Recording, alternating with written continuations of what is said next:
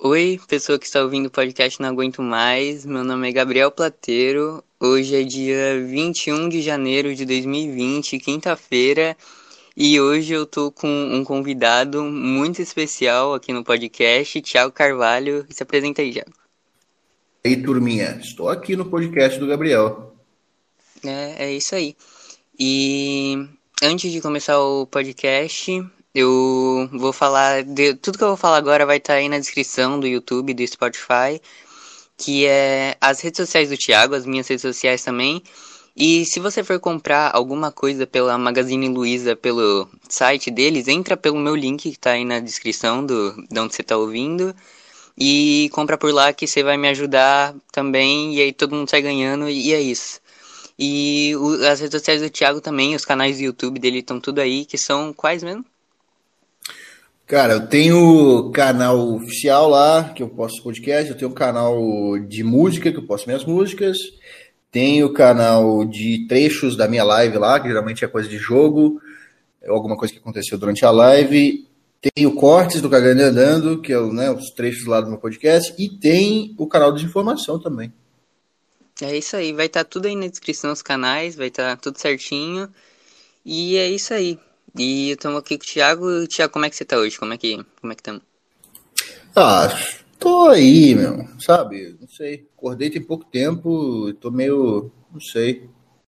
Eu não acordo muito bem, cara. Eu, eu, eu de manhã eu sou uma bosta e eu vou melhorando ao longo do dia e chega à noite eu tô no meu ápice mental e físico. Só que aí tem que dormir. Ah, sim, que, que inclusive você faz live na Twitch de noite, né? Isso aí. Que horário mais ou menos você começa a fazer as lives assim? Cara, lá quando eu termino meu trabalho, assim, por exemplo, ontem, quarta-feira, teve podcast, então eu fiquei em função de editar podcast, tive que fazer coisas, é, trabalhar no meu álbum, coisas de, de música, e terminei, eu acho que era umas sete da noite, umas seis e meia, geralmente é entre esse horário, assim, seis, sete da noite, assim, eu ligo. Sim. E eu vou fazer, nesse podcast aqui, eu vou fazer umas perguntas que eu acho que se. Eu, eu vou postar e provavelmente vai vir alguns tigre do cagando e andando de informação do público. E eu vou fazer algumas perguntas que talvez eles queiram saber também, né? algumas perguntas, sei lá. Que aí a galera quer saber, assim. Então, eu e o Thiago, a gente tá gravando esse podcast aqui pela segunda vez, porque a primeira deu ruim, mas a gente tá aqui de novo, então vamos aí. E eu queria começar falando de sobre isso que você falou que estava trabalhando no álbum, falar sobre isso de música, de ser artista, tipo, o processo, como é que é que você, tipo, você começou fazendo as músicas de comédia, não foi? Isso aí. Foi, foi as primeiras músicas que você fez na vida ou teve algumas outras assim antes? E outras antes. Desde que eu comecei a tocar na real, eu tento compor junto, assim, quando eu não tô fazendo nada. É uma, é uma não sei, é uma diversão para mim tentar inventar um negócio que não existe com um violão ali no colo, uma melodia.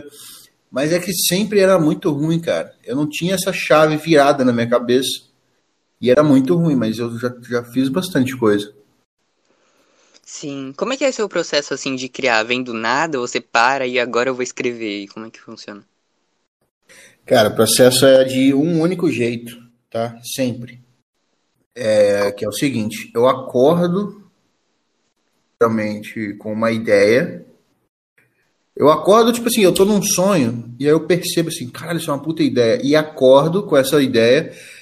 De, às vezes eu não consigo lembrar. Às vezes no momento que eu acordo eu esqueço. Aí é uma merda. Mas eu, quando eu consigo lembrar, que é a maioria das vezes, inclusive, acordo e corro, pego um caderno e começo a anotar. Inclusive eu tenho um caderno já que foi do lado da minha cama já. Ah, já, é já, já aberto numa página, já em branco, com a caneta em cima. Eu só pego e começo. O violão está sempre do lado também. Eu pego e começo também. E aí vai. E, e, e eu tenho uma particularidade quando eu componho que quando eu começo uma música hoje, eu preciso terminar ela hoje, senão eu já descarto ela no outro dia. Porque eu não por exemplo, eu tô numa vibe aqui, sei lá, eu tô pensando sobre a vida, eu tô numa vibe puta reflexiva, não sei o que, não sei o que. Tá, aí eu começo uma música. Faço metade. Aí eu durmo. Acordo no outro dia, puta feliz, vou pra academia e a vida é maravilhosa. Vendo, tô vendo, eu moro num bairro que é muito arborizado aqui, é, então eu vou vendo as árvores, os passarinhos, aí não sei o que, volta, vou, puta, como é que eu vou continuar a música de ontem? Aí eu até tento, e, e eu até consigo, mas não sai verdadeiro, cara. Eu, eu olho para aquela letra falando, isso aqui não saiu lá daquele lugar que é o, onde eu quero. Lá, lá daquele lugar que eu não sei o que, que é. Aí fica falso, aí eu prefiro descartar. Então, então é a garantia de que quem ouvir meu álbum vai ter certeza que todas, tudo que tá ali, absolutamente tudo, veio daquele lugar que eu não sei o que, que é. Sim, eu é esse bagulho de você acorda e já vem a música no sonho, assim, ou você vai andar pelo parque, aparece, é bem Paul McCartney, assim, é bem, tipo, é um estilo... Sim. Oi? Sim, exato, é isso aí. É um estilo bem, ah, vem quando vier, vem na vibe que tá, e o tipo de música que vem também, e... Esse, esse é, processo... porque, tipo assim, ó, eu não tenho como tratar essa porra como um trabalho, tipo assim, ó, deu duas da tarde, eu vou sentar aqui agora e vou compor uma música que eu tenho que trabalhar, porque eu sou músico. Tem cara que consegue fazer uma música de forma técnica, né? O cara, o cara entende de campo harmônico, de teoria musical. O cara vai lá, não sei, o cara consegue criar uma coisa como se fosse uma, uma casa, sabe? Ele bota uma peça aqui, uma coisa aqui, vai montando e aí no final deu uma música. Eu não tenho a menor ideia, eu não consigo fazer isso, música do jeito clássico, né? Técnico do jeito certo, digamos assim. Eu não consigo fazer. Então eu faço do meu jeito aqui que vai. Sim. Que tem o. Quem faz esse. Do jeito técnico, assim, música assim, eu vi que é o MC Cid, que eu, se não me engano foi no Deriva, não sei se você assiste também. Ou... Ah, eu assisti, esse aí em particular eu assisti. Sim, ele falou que ele sempre senta assim, porque para ele é uma questão mais de prática e não de sentimento. É, é meio confuso assim de entender. E esse processo de, de música tem, envolve meio que autoestima, que eu também escrevo música, eu toco também. Só que quando eu escrevo as músicas, eu. Tipo, a música eu, pode, eu, eu acho ruim, só que eu mando pra um amigo, ou mando pra alguma, alguns amigos meus. E aí eles, tipo, falam, não, tá bom. E eu falo, não, tá muito ruim isso aqui. Então é tipo. Isso eu acho que é alguma coisa dentro da gente que fala que fala que não tá do nosso jeito, mas pode tá bom. E aí fica essa dúvida de posta ou não posta, faz ou não faz. Exato. Você teve isso com alguma música que você postou já, assim, só porque ah, as pessoas vão achar legal e só que você nem gostou, assim? Ah, deixa eu pensar. Não. Teve o contrário. Teve música que eu achei que era que era que valia postar, que era até boa, mas que eu não postei porque pessoas próximas a mim que eu confio assim na opinião falaram: "Não, essa não tá boa, cara".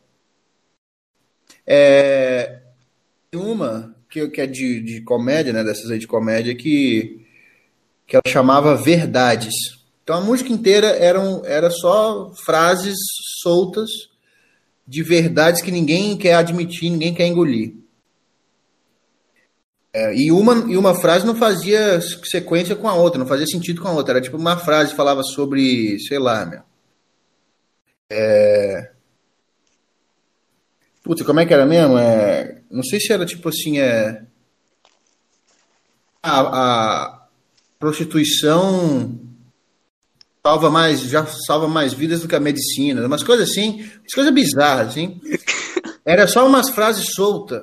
E aí a segunda frase já não tinha nada a ver com a primeira, eram umas verdades do mundo que as pessoas não querem admitir que são verdade. Só que aí no meio disso tinha coisa pesada, entendeu? Tinha coisa que, sabe quando o, o, cara quer chocar e ele fala coisas absurdas só para chocar, entendeu? Meio adolescente rebelde, assim. Tinha uma pegada talvez um pouco assim, para quem fosse ouvir, ia sentir um pouco isso. E essas pessoas, Petri, outros, outros amigos meus, falaram assim, cara, é uma música legal, mas meio forçado, assim, tipo, ah, eu vou ofender, vou falar coisas ofensivas aqui porque eu sou radical aqui. Entendeu? Aí eu não postei, mas eu, eu, eu gosto. Eu não postei. Mas essa verdade, tu, tu postaria hoje em dia, assim, ah, vou postar só porque, ou não, assim, ou, ou alguma hora você pretende postar alguma música, tipo, mais uma de comédia? Porque você disse que essas músicas, você, de comédia também, que a gente já falado, só que já foi podcast, não deu ruim. Mas você tinha falado que as músicas de comédia sempre vêm bem do nada. E se viesse você tá escrevendo seu álbum sério agora de músicas que você quer expressar um sentimento, mas se vir uma agora no meio, assim, do álbum, que você, tipo, ah, eu quero postar uma solta, assim, tipo, você fez isso, eu acho, com um Branco de Dread, não foi? Ou você começou a gravar o álbum depois? Não, o Branco de Dread é dessa época também, das músicas de 2018, 2019, era dessa época, e aí eu achei uma gravação, não sei, meu, uma pasta no meu computador aqui, que eu, eu, eu gravava de vez em quando por exemplo, eu fazia uma música, aí aí eu e o Petri, a gente meio que tinha as ideias de algumas músicas é, juntos. Aí eu, eu, eu acordava, mandava uma ideia para ele, ó, oh, a música, tipo assim, é, mulheres são superiores. Aí vai ser tipo assim, essa é a ideia. Aí ele falava, ah, bota isso, bota, bota aquilo. Aí a gente ia construindo, assim, aí a gente ia compondo. É, algumas. Algumas simplesmente vinha na minha cabeça, eu fazia tudo e mostrava para ele. E essa Branco de Dread foi uma das que ele não gostou, por exemplo. Foi uma época, inclusive, que a gente estava meio, meio, meio mal um com o outro, assim, que era uma época meio esquisita. Enfim. É, e eu mandei para ele, ele não. Tipo, eu gravava no celular só para mandar para alguns três amigos, sei lá, para ver o que os caras achavam. Ele não respondeu, aí ficou um negócio meio esquisito. Aí depois ele depois de muito tempo ele falou assim, a gente meio que brigou, discutiu, e, e, ele falou que no meio disso aí ele citou essa música, ah, porque você não sei o quê, e, e ele falou que tava uma bosta e tal. Eu não, post, não falou que ele falou com essas palavras, né, tá uma bosta, mas então ele falou que não, não gostou e tal. Achava bom, que eu acho que, que achou que eu tipo perdi o caminho das coisas, não sei o quê. É, eu não postei, eu, eu, concordei assim na época. E, e até meio que concordo hoje, porque é uma coisa meio gratuita, assim. Mas parte da graça que eu acho das coisas é tá nisso aí, tipo, uma coisa que é inofensiva, que o cara tá só lá, meu, o cara só fez um dread no cabelo, entendeu? O cara não tá fazendo mal para ninguém. E o cara tem um puta ódio disso, eu acho muito engraçado essas coisas. Apesar de eu saber que isso pro mundo é muito destrutivo, né? Você sentir ódio gratuito e agir com esse ódio gratuito em coisas inofensivas, é muito ruim, mas Fazer um, mas esse ódio que o cara não faz nada, ele só sente e fala, eu acho muito engraçado. E aí eu achei Nossa, perdido, sim, né? achei esse áudio perdido no computador e falei, ah, vou postar, foda-se. Postei, tá lá. E porque tem muita gente que ouve e, tipo, ninguém é obrigado a gostar e nem a não gostar, mas tem muita gente que fala, ah, esse cara aí fazendo isso. Tipo, mulheres são superiores, você deve ter recebido muito hate por causa dessa música, não? recebi, cara, 95% elogios, 5% hate. Foi muito pouco, não deu nem para ver assim, é, o pouco de hate que veio deu até para se divertir um pouco, porque não era uma chuva de hate, eu não, eu não abria meu, meu, meu DM e tinha, sei lá, 500 mensagens me xingando, entendeu? era pouquinho. Então eu ficava até esperando, pô, ninguém vai me xingar, né? Aí quando vinha uma me xingar, eu me divertia pra caralho, printava, botava nos stories. Foi legal. Não deu hate, hate, não. Foi só umas mulheres, tipo assim, ah, macho frustrado, macho virgem, macho que não consegue transar e. E, e aí fala mal de mulher. Essas merdas assim. Dominatrixado e-mail. Isso. então, ah, então é porque o seu público ele é mais homem, não é? É, completamente. Quase não tem mulher. Então, tipo, e o pouco de mulher que tem, eu acho que elas entendem que é, tipo, uma música, uma piada, uma... É pra ser engraçado. E... Cara, ou elas entendem... E, e esse... É que assim, ou elas entendem e aí fica de boa, ou elas chegam meio desavisadas por outra coisa que eu produzi que não é essas músicas, e aí conhece as músicas para de me seguir. O que eu também não me importo, porque, eu porque por mim, foda-se. Nossa, falando disso, eu lembrei agora, eu acho que você falou em um vídeo desses cortes que você tá postando, esses cortes mais antigos, que teve um cara que postou, acho que foi um corte do, de 2000, do começo de 2020, final de 2019, que um cara ele postou a música Eu Queria Seguir com bagulho de anime no fundo, assim, e você deu tipo strike porque a música é sua, não é pra ele postar no canal dele. E aí eu Sim. fui ver. Oi?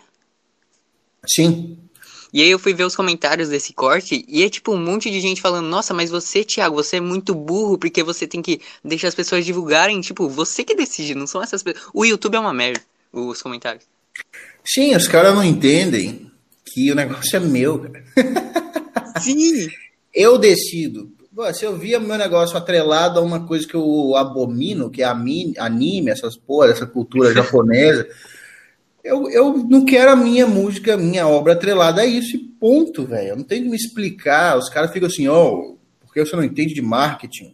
O cara quer me dar sermão no negócio que é meu, entendeu? Os caras tá, viajam, os caras viajam demais. Sim, ficam te xingando gratuitamente, assim, é muito. Ah, não tem problema. Cara, eu lembro que uma vez eu tava fazendo um show, eu tava em Brasília, eu tava descendo do, do hotel pra ir pro show, eu e Petri.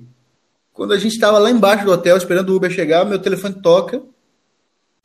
Número que tinha um DDD que eu nunca vi na minha vida. Falei, tá, atender. Atendi lá, botei no Viva Voz do lado do Petri e começou um cara.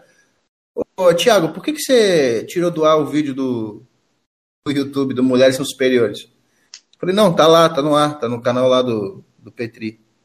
Aí, não, mas você tirou ar, você tirou do ar o, a versão lá, a outra versão, que era do, do estúdio, nem era de estúdio, né? Gravei na minha casa, a versão de estúdio. O cara me cobrando, o cara que, que eu não conheço.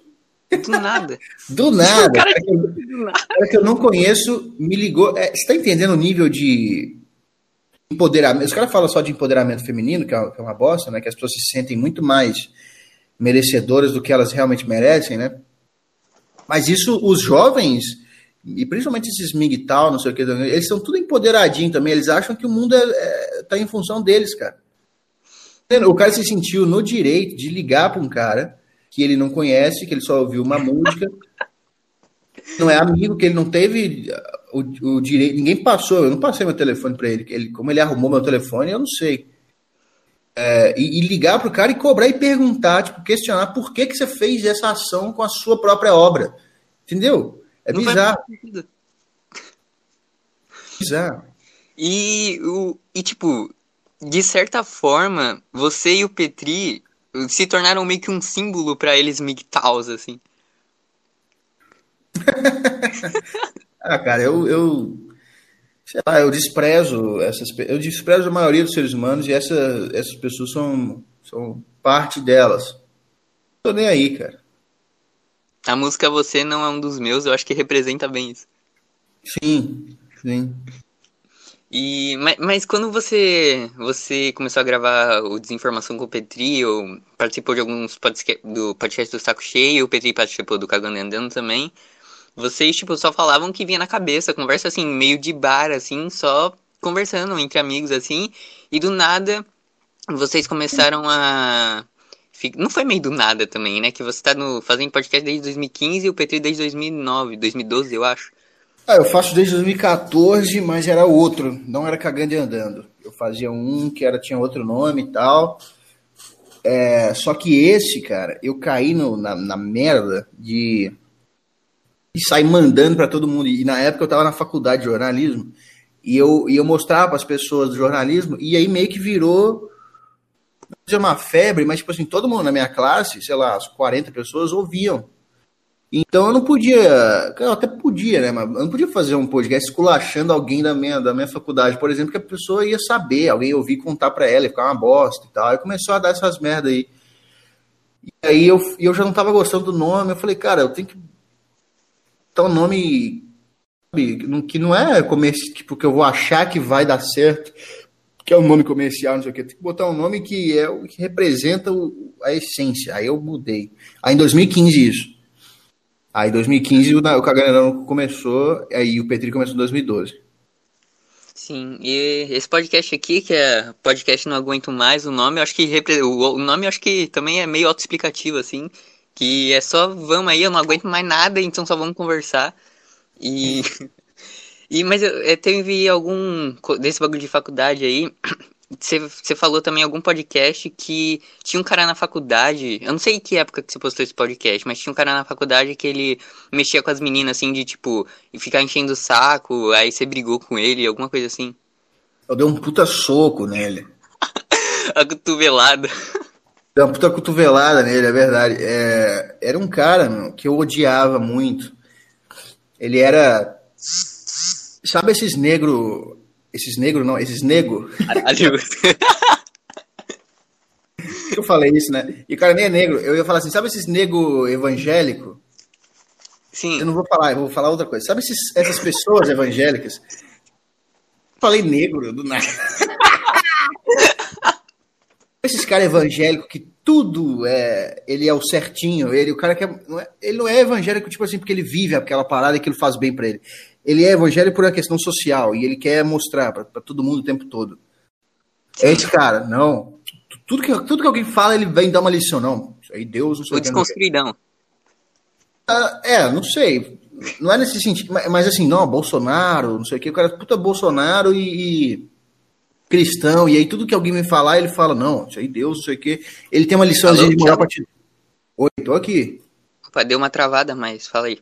Tá. Esses caras que tudo é, ele tem uma lição para falar de Deus, não sei o que, pra encher o saco, entendeu? Sabe esses caras? Sim.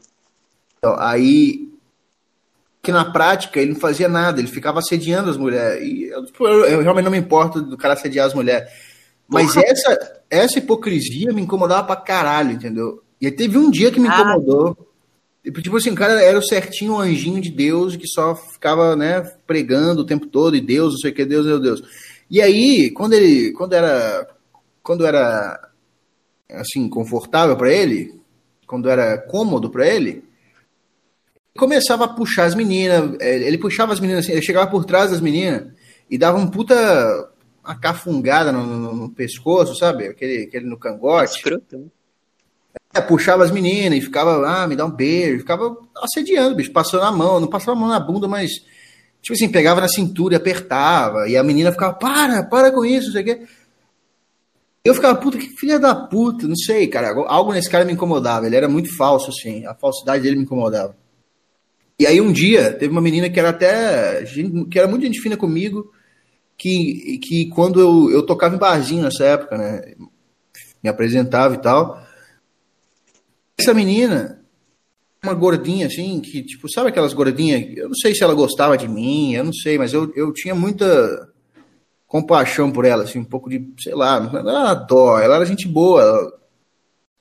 um pouco de, putz, essa pessoa que merece o bem, sabe? Sim. Com essa, com essa gordinha lá da faculdade.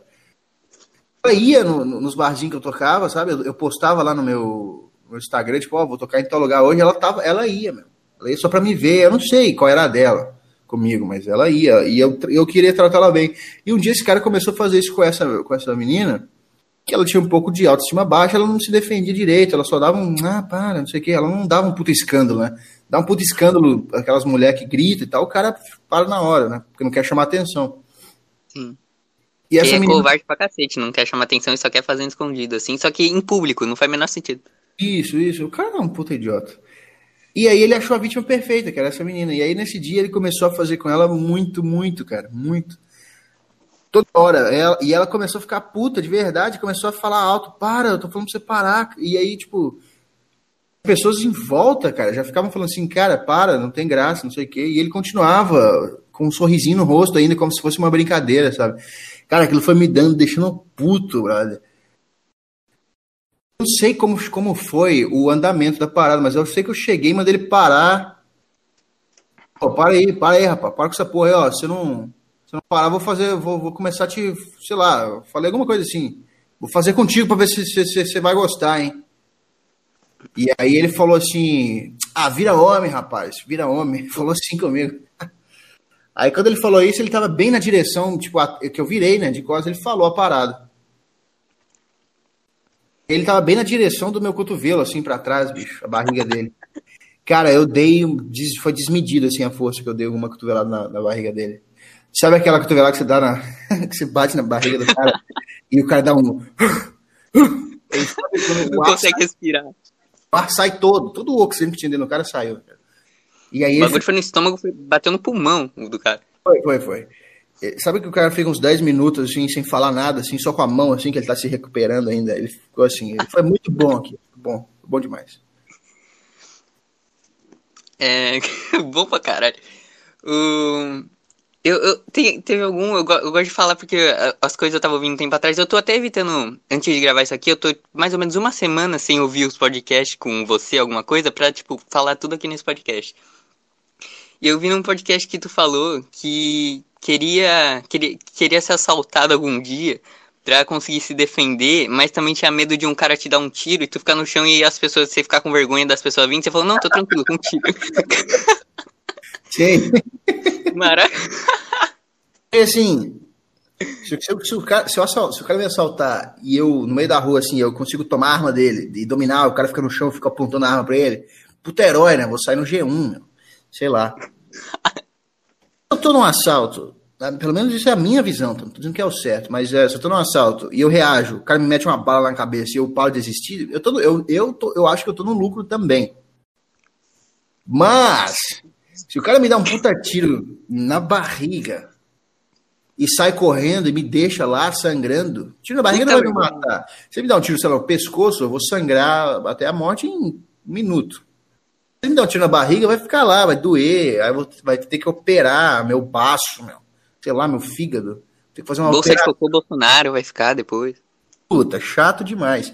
E aí, o pior para mim seria ficar no chão com um tiro na barriga, sangrando, consciente, com as pessoas passando em volta e eu olhando no olho. Volta, assim, rodinha, eu, ah, assim, eu olhando no olho das pessoas, vendo e conseguindo perceber a decisão acontecendo naquele exato momento da cabeça da pessoa, tipo assim, cara, eu paro de fazer o que eu tô fazendo, sei lá, tô trabalhando aqui, tô indo pagar uma conta, eu paro de fazer o que eu tô fazendo, ajudar esse cara, ou eu finjo que não aconteceu, e eu no, eu no olhar da pessoa, vendo essa, essa decisão acontecer, aí o cara, puta, tá, vou parar aqui do que eu tô fazendo, vou tomar prejuízo aqui para tentar ajudar esse cara.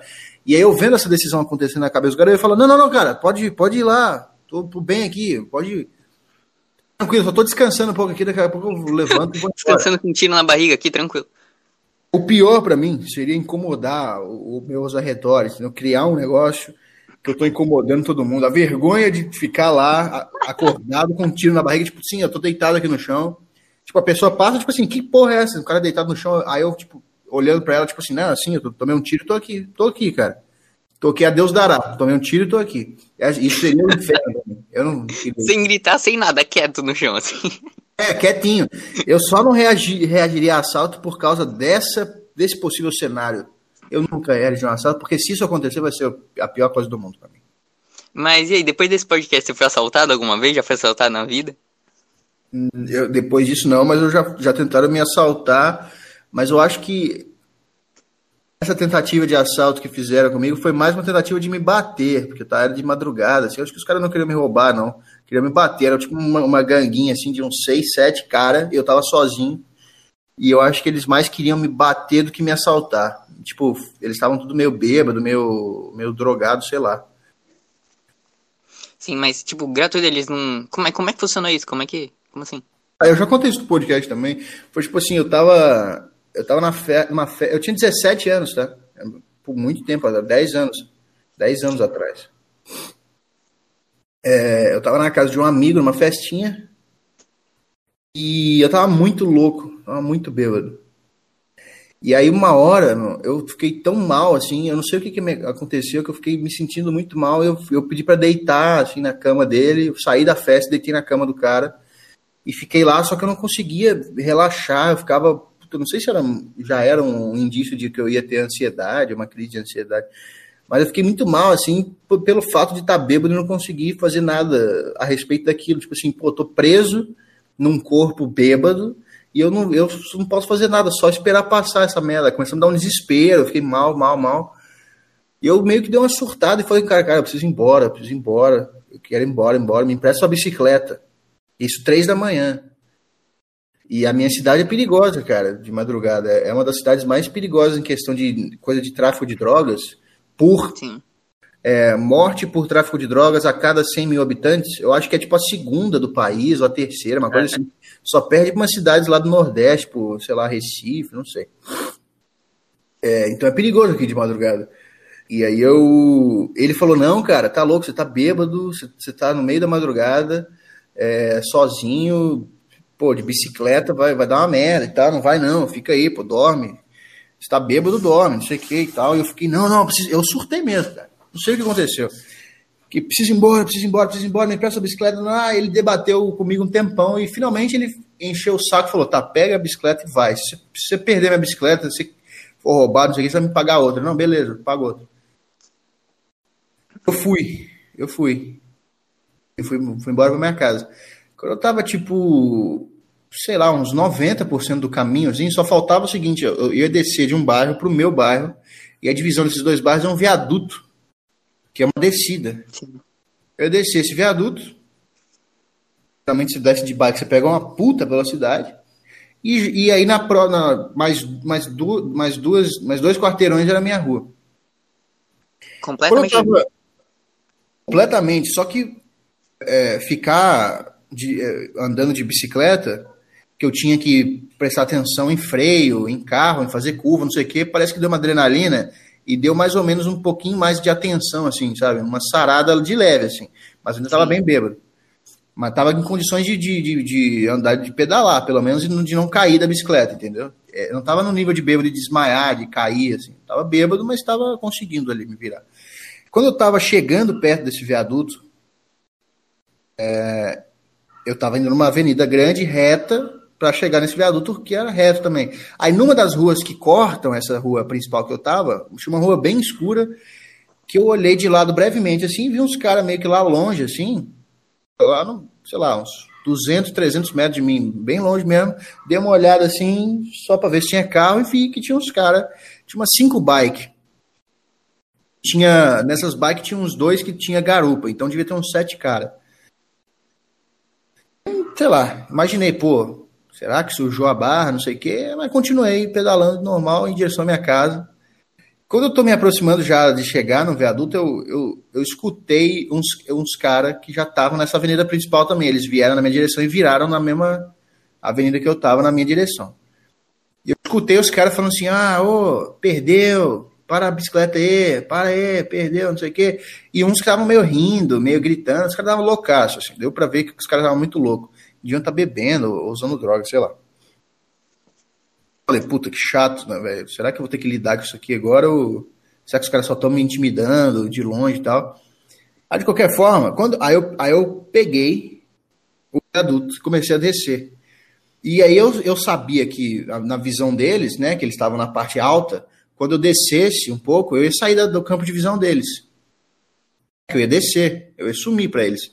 Então eu aproveitei que eu sumi para eles e comecei a pedalar rápido para tomar mais distância e eles não verem. Se eu pedalasse, começasse a pedalar rápido na, na, visão, na vista deles ainda, eles iam começar a pedalar rápido atrás de mim. Eles iam reagir, porque eles eram um bando de animais burros, né? Que só reagem às coisas. Então eu, eu comecei a pedalar mais rápido quando eu já, já tinha sumido da vista deles. Aí, para quando eles chegarem lá em cima, no, no topo ali do viaduto, para me ver, eu já estava, eu já tinha sumido, eu já estava longe, porque eu pedalei rápido. Essa era a minha tática. Só que dois desses caras, parece que, não sei, dois caras desses, meio que, não sei, me, me, previram que eu ia fazer isso, não sei, e vieram pedalando rápido também. Então, quando eu tava, sei lá, no, meio que no final, assim, desse viaduto já, lá embaixo, eu vi que tinha dois que já estavam já descendo também o viaduto. Dois, só dois. O resto ficou para trás. Dois queriam mesmo, queriam fa fazer alguma coisa comigo. E aí, o, o que me fudeu foi o seguinte: terminei de descer o viaduto e logo depois tem um quebra-mola para os carros não descer voado, né? E sair atropelando todo mundo e ficar 100 por hora no meio de uma barra residencial. Então tem um quebra-mola que é para descer o viaduto de boa. Se quiser descer rápido, você tem que reduzir porque tem um puta quebra-mola. Sim. E falei, cara, eu, tô, eu, tava, eu tava muito rápido. Imagina um negócio que é uma descida já, já é uma descida, e você ainda pedala pra caralho, assim. Cara, tava muito rápido pra uma bicicleta e pra um cara bêbado, né? E eu falei, cara, se eu passar dessa velocidade aqui nesse quebra-mola, eu vou me separar da bicicleta, eu vou sair voando um para cada lado, eu vou cair, vou me fuder, vou quebrar tudo. Freiei, freiei. Era aquelas bicicletas que para frear não é nem no, no guidão, não. Você pedala ao contrário, sabe? Ah, puta, aí é foda. Aquelas bicicleta, bicicleta de velho, né? Eu, aí eu dei uma pedalada para trás, ao contrário, assim, a bicicleta travou, e, a, travou a roda de trás e fez aquele barulho, aquela, aquela raspada no chão, Pulando sabe? pneu tranquilo. Aquela derrapada, aquele drift, pô. Puta drift na bicicleta. E aí ele foi nessa que os caras pedalando muito rápido, e esses, não sei, esses malandros, assim, que andam de bicicleta o dia inteiro, os caras andavam muito melhor que eu. Eu não andava de bicicleta frequentemente. Né? Eu não andava de bicicleta meu dia a dia. Esses caras devem andar. Enfim, o cara me alcançou, bicho. Deles me alcançou. Um deles veio mais rápido, acho que o outro deu uma regada de pedalar rápido, uma descida e cair, sei lá, mas o outro veio, o outro veio com tudo. Quando deu uma freada, cara, e tentei, passei pelo quebra-mola ali e tal, devagarzinho, eu tava muito devagar, porque eu tava bêbado com puta medo de cair. O cara me alcançou. E quando eu vi, o cara tava do meu lado, bicho assustei, o cara tava do meu lado, só deu tempo de eu dar uma leve olhada pro lado. Eu já vi o movimento do cara assim, com as mãos no, no guidão, fazendo o movimento de virar, virar o guidão pro meu lado. Basicamente, o cara jogou a bicicleta em mim, ele se jogou em mim com a bicicleta. As nossas bicicletas se entrelaçaram, assim, bicho. Os dois estavam completamente bêbados, assim, dava para perceber que ele também tava. Tava. Depois eu fui ver que ele estava, porque, enfim, eu vou, eu vou contar e vocês vão, vocês vão saber. É, o cara simplesmente jogou a bike dele em mim. E, e as bikes se entrelaçaram de uma forma que não dava para pedalar, mas as rodas viraram, e aí uma, uma bicicleta entrou dentro do quadro da outra, foi uma puta loucura. E aí a gente caiu, eu e ele caímos também, em cima, no meio das bicicletas. Foi a gente se misturou com as bicicletas e saiu rolando, caímos. Eu dei uma puta sorte quando a gente caiu, a gente rolou. Quando a gente parou de rolar, eu caí, eu, a gente parou exatamente eu em cima dele. Eu não me lembro se ele já estava meio tonto, meio desacordado com o tombo, porque foi um tombo feio, cara. Eu cheguei machucado em casa. Cheguei sangrando, o joelho, o antebraço ralou todo. Por causa desse tombo. Eu não sei se o cara tava muito bêbado e, e por causa do tombo ele já caiu, meio tonto, desacordado, mas o cara tava meio lerdo assim quando caiu e eu caí em cima dele. Olhei, sabe aquele relance de milésimo de segundo que tudo tá em câmera lenta, cara, numa situação de posta? Se tudo vai em câmera lenta assim, é muito bizarro isso aí, cara. Parece que o cérebro entra no modo de defesa, não sei o que acontece. Mas enfim, eu olhei e o outro cara que desceu junto com ele ainda tava tipo na metade do viaduto e eu já tava lá embaixo com o cara em cima do cara. E o cara meio tonto ali. Falei, puta, é agora. Comecei, meu. A... Sabe quando um cara do MMA consegue montar em cima do outro assim? E o cara não pode fazer nada. O cara tá deitadinho ali e o cara vai só com mão esquerda, direita, esquerda, direita e vai afundando o cara no chão. Eu meti uma dessas no cara e eu tava dando um soco tão forte, cara, com tanta raiva e medo e, e bêbado ao mesmo tempo.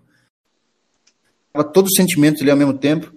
Que quando eu dava uma porrada na cabeça do cara, a cara do cara, a cabeça do cara meio que, não sei se batia no chão e a cabeça do cara levantava, cara. Como que nem uma bola de basquete que tá no chão, te dá uma tá, Tipo, tá, tá, ligado aquele, aqueles treinos que os caras fazem que fica uma bolinha pendurada e fica dando soco, a bola fica indo e voltando assim, com a mão direita e esquerda, só que no chão, a cabeça dele. Perfeito, exato. Eu, eu, só que eu tava dando uns puta socão maluco, assim, com toda a minha força. Minha mão ficou inchada no outro dia, ficou roxo, minha mão ficou. Putz. É, e aí eu dei uns 10, assim, meio que na sede, assim, da vingança, da loucura, tipo, esse filho da puta tá me, me, faz, me fez cair, pô, quer me roubar, tá me botando em perigo esse cara, pô, merece morrer e tal, eu tava um puta ódio. E, e, quando eu vi, eu já tinha dado uns 10 e o cara já tava desacordado há muito tempo, e a cara do cara já tava sangrando já. O cara desmaiou. Sim. Só que eu me perdi na, nessa raiva que o cara, o outro cara que tava descendo, me alcançou eu só senti uma pesada. Sabe, um chute frontal, assim, o cara dá só com a sola do pé, assim, pá! Que me acertou bem na, na costela, assim, eu tava agachado, ele me acertou meio que de lado e meio que de costas, assim, mas meio na costela, de lado, assim. E eu tava com a camisa da Máfia Azul, cara, que é uma torcida organizada do Cruzeiro, que eu, eu suponho que talvez tenha sido o motivo dos caras virem, porque, não sei, torcida organizada... Por causa do Cruzeiro. É, então, dos caras ser do Atlético, sei lá. É, aí eu só senti um pé batendo em mim, mas mais me empurrando do que me batendo. Eu meio que caí de lado e falei, agora fudeu. Agora eu caí de lado, vai vir os sete, sei lá quantos caras tem ainda lá, vai vir, vai vir todos esses caras, vai ficar pisando na minha cabeça, vai me jogar paralelepípedo na cabeça, eu vou ter traumatismo, vou morrer, então fudeu, morri. Mas aí, quando eu me recuperei desse, desse tombo, assim, o cara me empurrou, eu olhei pro lado. Cara, o resto dos caras ainda estavam lá em cima, começando a chegar no, no pico lá para começar a descer o viaduto. E esse cara que me deu o chute não veio para me bater, ele foi para pegar o amigo dele e acordar. E ficou assim, eu não lembro do nome do cara, cara. Não me lembro, mas ele pegou e ficou lá, fulano, fulano, sacudindo o cara pro cara acordar ignorou. E eu me vi nessa situação. Olhei pro cara que eu tinha batido desmaiado, olhei pro cara que me deu o chute, tava tentando acordar o um amigo, tava nem aí comigo, e o resto dos caras tava lá em cima. E olhei pro lado minha bicicleta no chão. Aí agora. Aí é corre. agora. É agora, né? É só agora. Se eu ficar aqui mais cinco segundos, eu vou morrer. Peguei a bicicleta, tremendo, assim, todo arranhado, tudo fodido. Minhas mãos não estavam nem sentindo mais, de tanta porrada que eu dei, estava tudo zoado já. Peguei a bicicleta, fui correndo com ela um tempo, e aí, sabe quando você vai correndo, toma impulso e pula em cima dela? Fiz isso. E minha rua já era próxima, porque nesse viaduto já tinha a primeira rua, que virava à direita e à esquerda, e a minha rua era próxima, virava à direita. Consegui virar à direita, entrei na minha rua, cheguei no portão do meu prédio, tirei a minha chave do bolso. Eu não sentia minha mão, cara. Porque eu, eu tava muito, muito, muita adrenalina e tinha dado muita porrada no, no, crânio do cara. O crânio é muito mais duro do que o osso da mão. Então, é por isso que os caras usam luva, você tá ligado, né? Não é para proteger o rosto do cara, é pra proteger a mão. Porque, tipo, tinha, tinha luva de vale tudo no passado que não tinha, lu, não tinha luta, luva.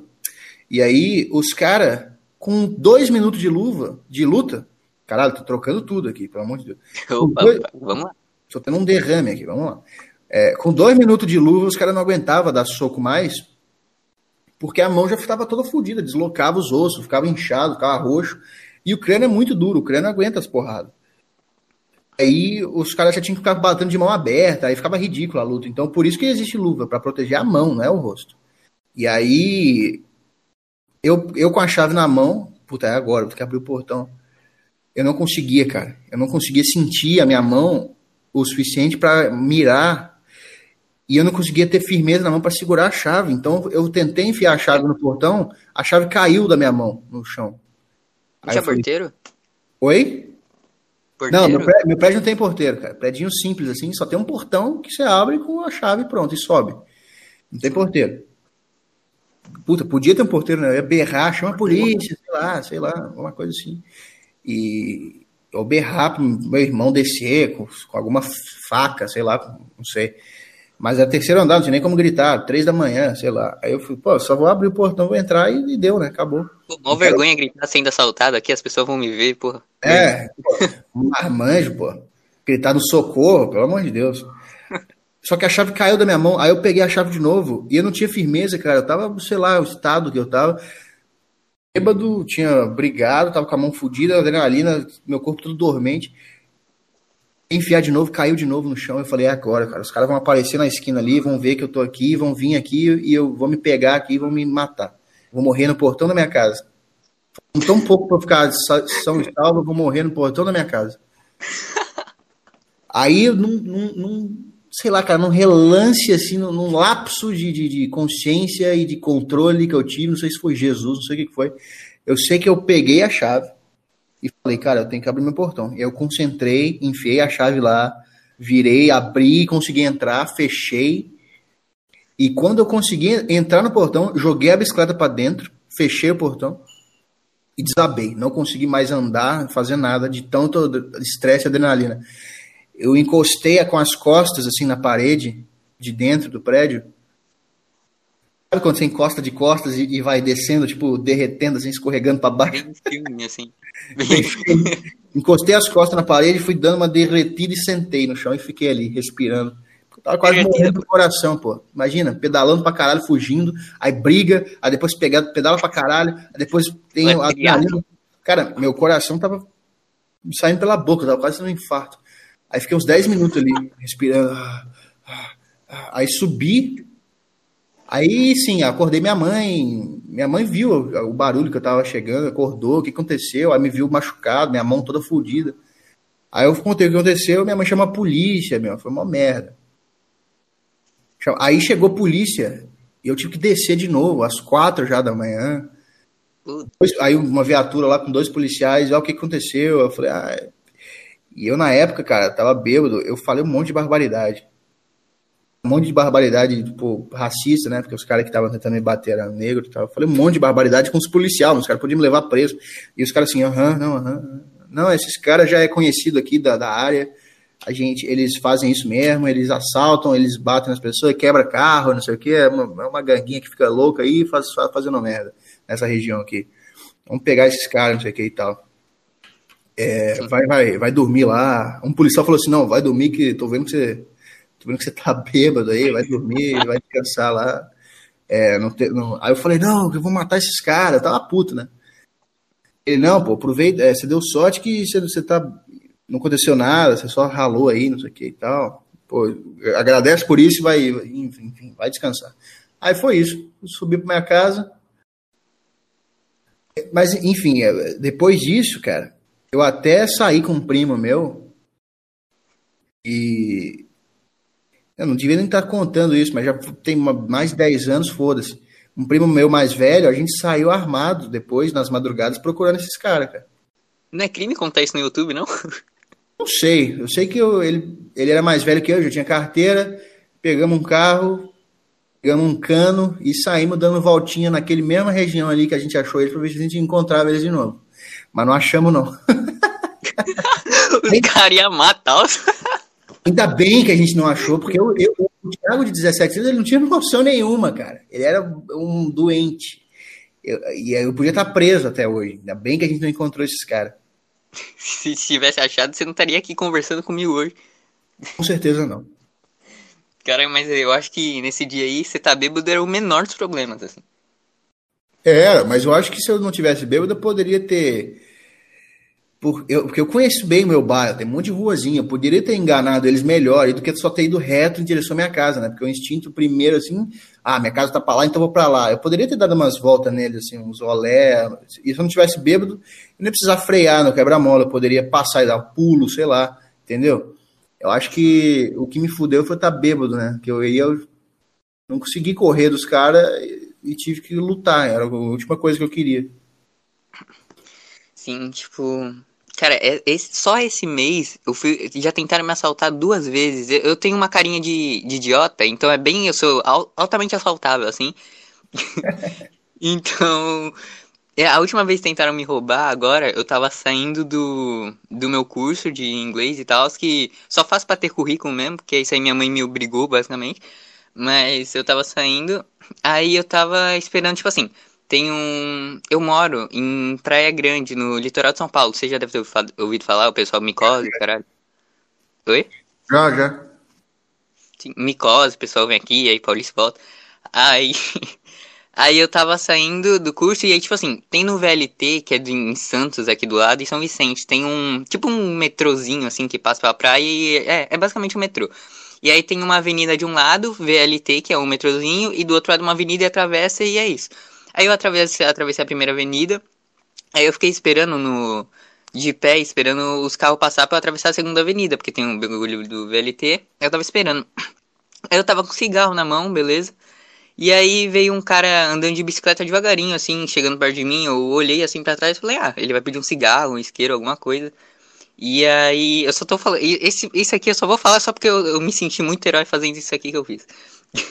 que aí o cara veio chegando. o cara veio chegando perto, e aí prim... eu, ele falou, tipo, muito baixinho. Ele falou, aí eu não entendi nada. Eu falei, oi, bom dia.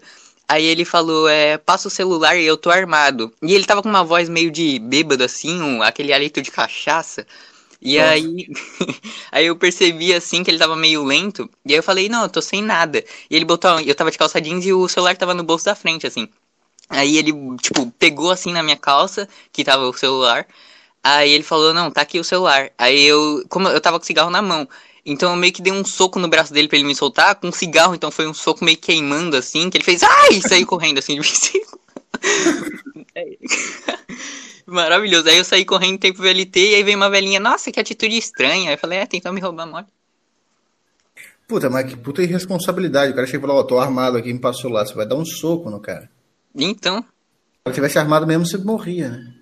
Aí me, o que me dá uma felicidade nisso é que, como foi queimando, me dá uma felicidade de saber que tem uma marca de cigarro queimada no braço dele. Ah, sim, sim. É bom quando o cara se dá mal, né? Esse cara, esse cara que eu afundei no chão de porrada, ele, ele aprendeu uma lição esse dia, cara. Sim. Eu acho que esse cara lembra disso até hoje, ele carrega isso no peito dele até hoje, com certeza.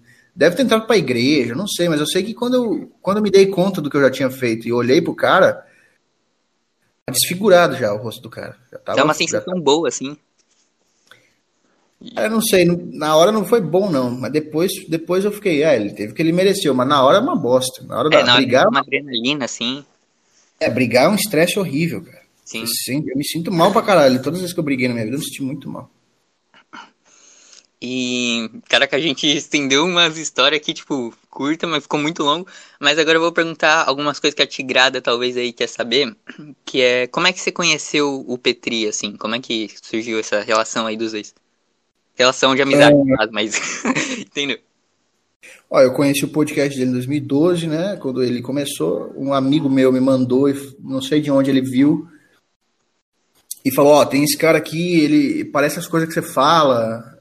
Parece com você, parece que é você falando as coisas que você fala, de, de tristeza, de se matar, essas coisas assim. Eu falei, deixa eu ver esse cara aqui. Aí eu vi e falei, puta, legal e tal. Comecei a acompanhar. Aí em 2000 e, 2014, eu acho, eu tive o primeiro contato com ele, que foi o e-mail que a minha namorada na época mandou um e-mail para comprar as camisas lá que ele vendia. É, hoje, hoje minha ex-namorada, né? Até então minha namorada. É, é, e aí ele teve um. Aí as pessoas mandavam foto para ele, da, tipo, usando a camisa, para ele postar lá, as pessoas usando a camisa dele.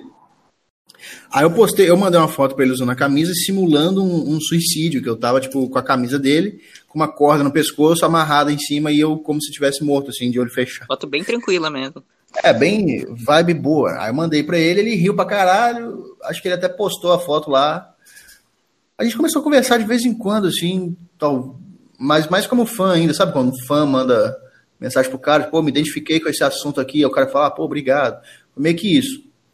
Aí a gente virou amigo, começou a conversar assim com frequência em 2016.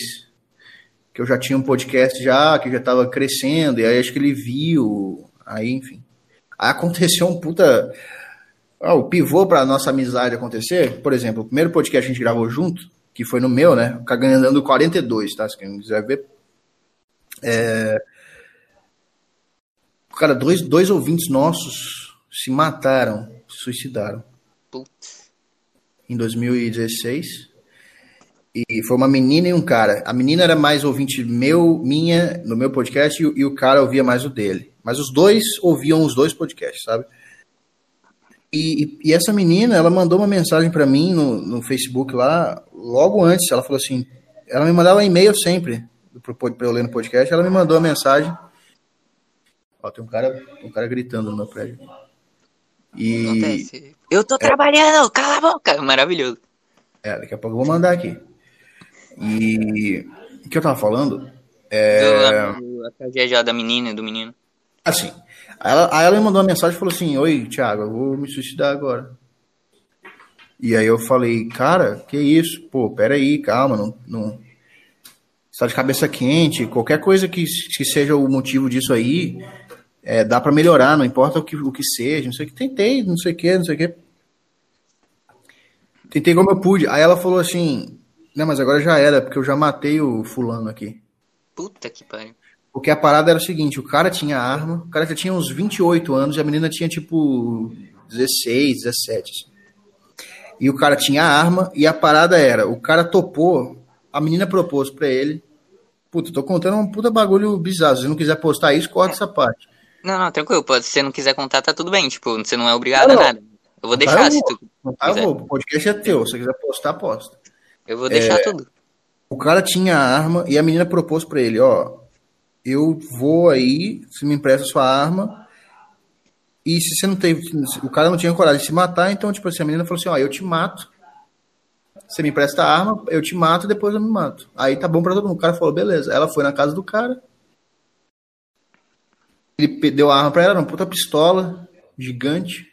Não sei como o cara tinha isso, mas enfim, ela deu um tiro no cara, o cara morto com um tiro na cabeça no chão, ela me mandou a mensagem aí, nesse momento. Falou, o cara já, o, o cara já tá caído aqui morto, não tem como voltar atrás. Se eu não me matar agora, eu vou ser preso, vai dar uma puta bosta. Então eu tô indo mesmo. Aí eu não consegui responder mais nada, cara. Aí ela foi e mandou assim, adeus. Aí eu visualizei e não consegui, não consegui responder mais nada. Eu fiquei assim, tentando digerir. Tipo, como assim? Ela tá digitando comigo. Ela acabou de matar um cara puta velho. Meu. Aí eu. Puta, dei uma surtada também. Fiquei mal pra caralho, não sei o quê. Aí ela ficou offline. E eu falei, cara, tomara que seja uma trollagem, cara. Mas não era, porque ela, ela só mandava uns e-mails puta sério, assim, falando de se matar, não sei o quê. Eu sempre tentava ajudar, sei lá. E aí no dia seguinte, eu recebo. Alguém me mandou a notícia ah, casal em Belo Horizonte é, ah, é encontrado morto, é suspeita de suicídio, não sei o que. Casal? Pera, ela tinha 16, ele tinha? 28. É, não, eles supuseram que era um casal, porque, né, ah. encontra um homem e uma mulher mortos no, num apartamento, eles vão, não vão achar que são amigos, né? E acho que eles botaram casal nem como casal de namorados, mas tipo assim, um casal no sentido de um par, né? Um homem e uma mulher. Tipo assim, igual, ah, eu tenho um casal de filhos. Não é porque eles são um casal, é só porque é um homem e uma mulher, para dar a entender que é um homem e uma mulher. É... E aí, a partir disso, a mãe do cara, tipo assim, o irmão, tem, o irmão dessa menina, ele, ele meio que se comunica comigo até hoje, de vez em quando. Ele manda um e-mail. São pessoas bem simples, assim. Ele não atribuiu a mim nada. É, até porque eu nunca falei de. Nunca incentivei, sabe, nada assim no meu, no meu podcast, nem nada. Pode estar tá tudo aí no ar. Até hoje está no ar completo, pode ouvir tudo, não tem nada. Então esse cara veio assim, pô, ele meio que virou meu amigo, assim, sabe? Conversa comigo de vez em quando. Mas a mãe do. A família do cara, uh, que era meio meio negligenciava esse cara, entendeu? Falava que ele era doente, queria, ah, você é um doente, tem que se tratar, você tem que ficar internado, sabe? Era tudo assim. É, e, e, e ela, essa família desse cara atribuiu a, a mim e ao Petri a, a, culpa. Tipo assim, ah, vocês ficam. Ele ouviu o podcast de vocês, então ele ia na, na onda de vocês e aí ele se matou por, por causa de vocês. Sendo que a gente nunca falou isso. Sim. E aí foi nessa que o Petri me mandou uma mensagem e falou assim: cara, acho que a gente precisava gravar alguma coisa junto, né? Gente, eu, eu postei um vídeo lá, um recado no meu canal, falou assim: ó, eu tô sendo ameaçado, a mãe do cara lá, e eu, eu, eu joguei na roda, eu explanei tudo. É, isso aí tá gravado, né? Essa, essa história no podcast 42, tu falou? 48? Acho que tá, 42. Acho que tá, vê lá. É, e aí o Petri falou, cara, acho que a gente precisa gravar um podcast junto. Eu tô vendo aí que você tá sendo acusado também, eu também tô sendo. E a mulher tava ameaçando, falou assim, ah, que tô com um inquérito na Polícia Federal sobre vocês, vocês vão ser investigados, vocês vão ser presos. Começou a botar o terror, assim. Sim. E aí eu, o Petri, gravamos esse podcast junto. E só que além disso, a gente falou de um monte de assunto, cara. Um monte de assunto. E aí deu uma puta química. E a gente já começou a falar, cara, a gente precisa fazer uma coisa junto. É uma puta que o Petri falou assim, cara, eu senti uma vibe aqui do novo, novo Bola e Emílio aqui. É, puta química aqui, vamos, vamos gravar sempre, tá? Eu falei, não, beleza, meu ídolo falando isso, óbvio, né? Aceitar, né, Boleta? Claro. Pior imitação do mundo agora que eu fiz, mas vamos aí. Boleta! É, mas aí, claro, a gente. Aí depois disso a gente virou amigo. Aí, aí foi por aí que começou o negócio de música, cara. 2017, por aí, eu acho. Sim. O jeito As músicas de boa, né? É, um jeito super tranquilo, né? Duas pessoas se mataram. De boa. Eu tô rindo, mas é meio de. Que absurdo, assim, de. Você entendeu? Cara, Deus tem caminhos bizarros pra nossa vida que a gente não precisa entender, a gente só precisa aceitar. Tá bom, é assim que aconteceu, tá bom.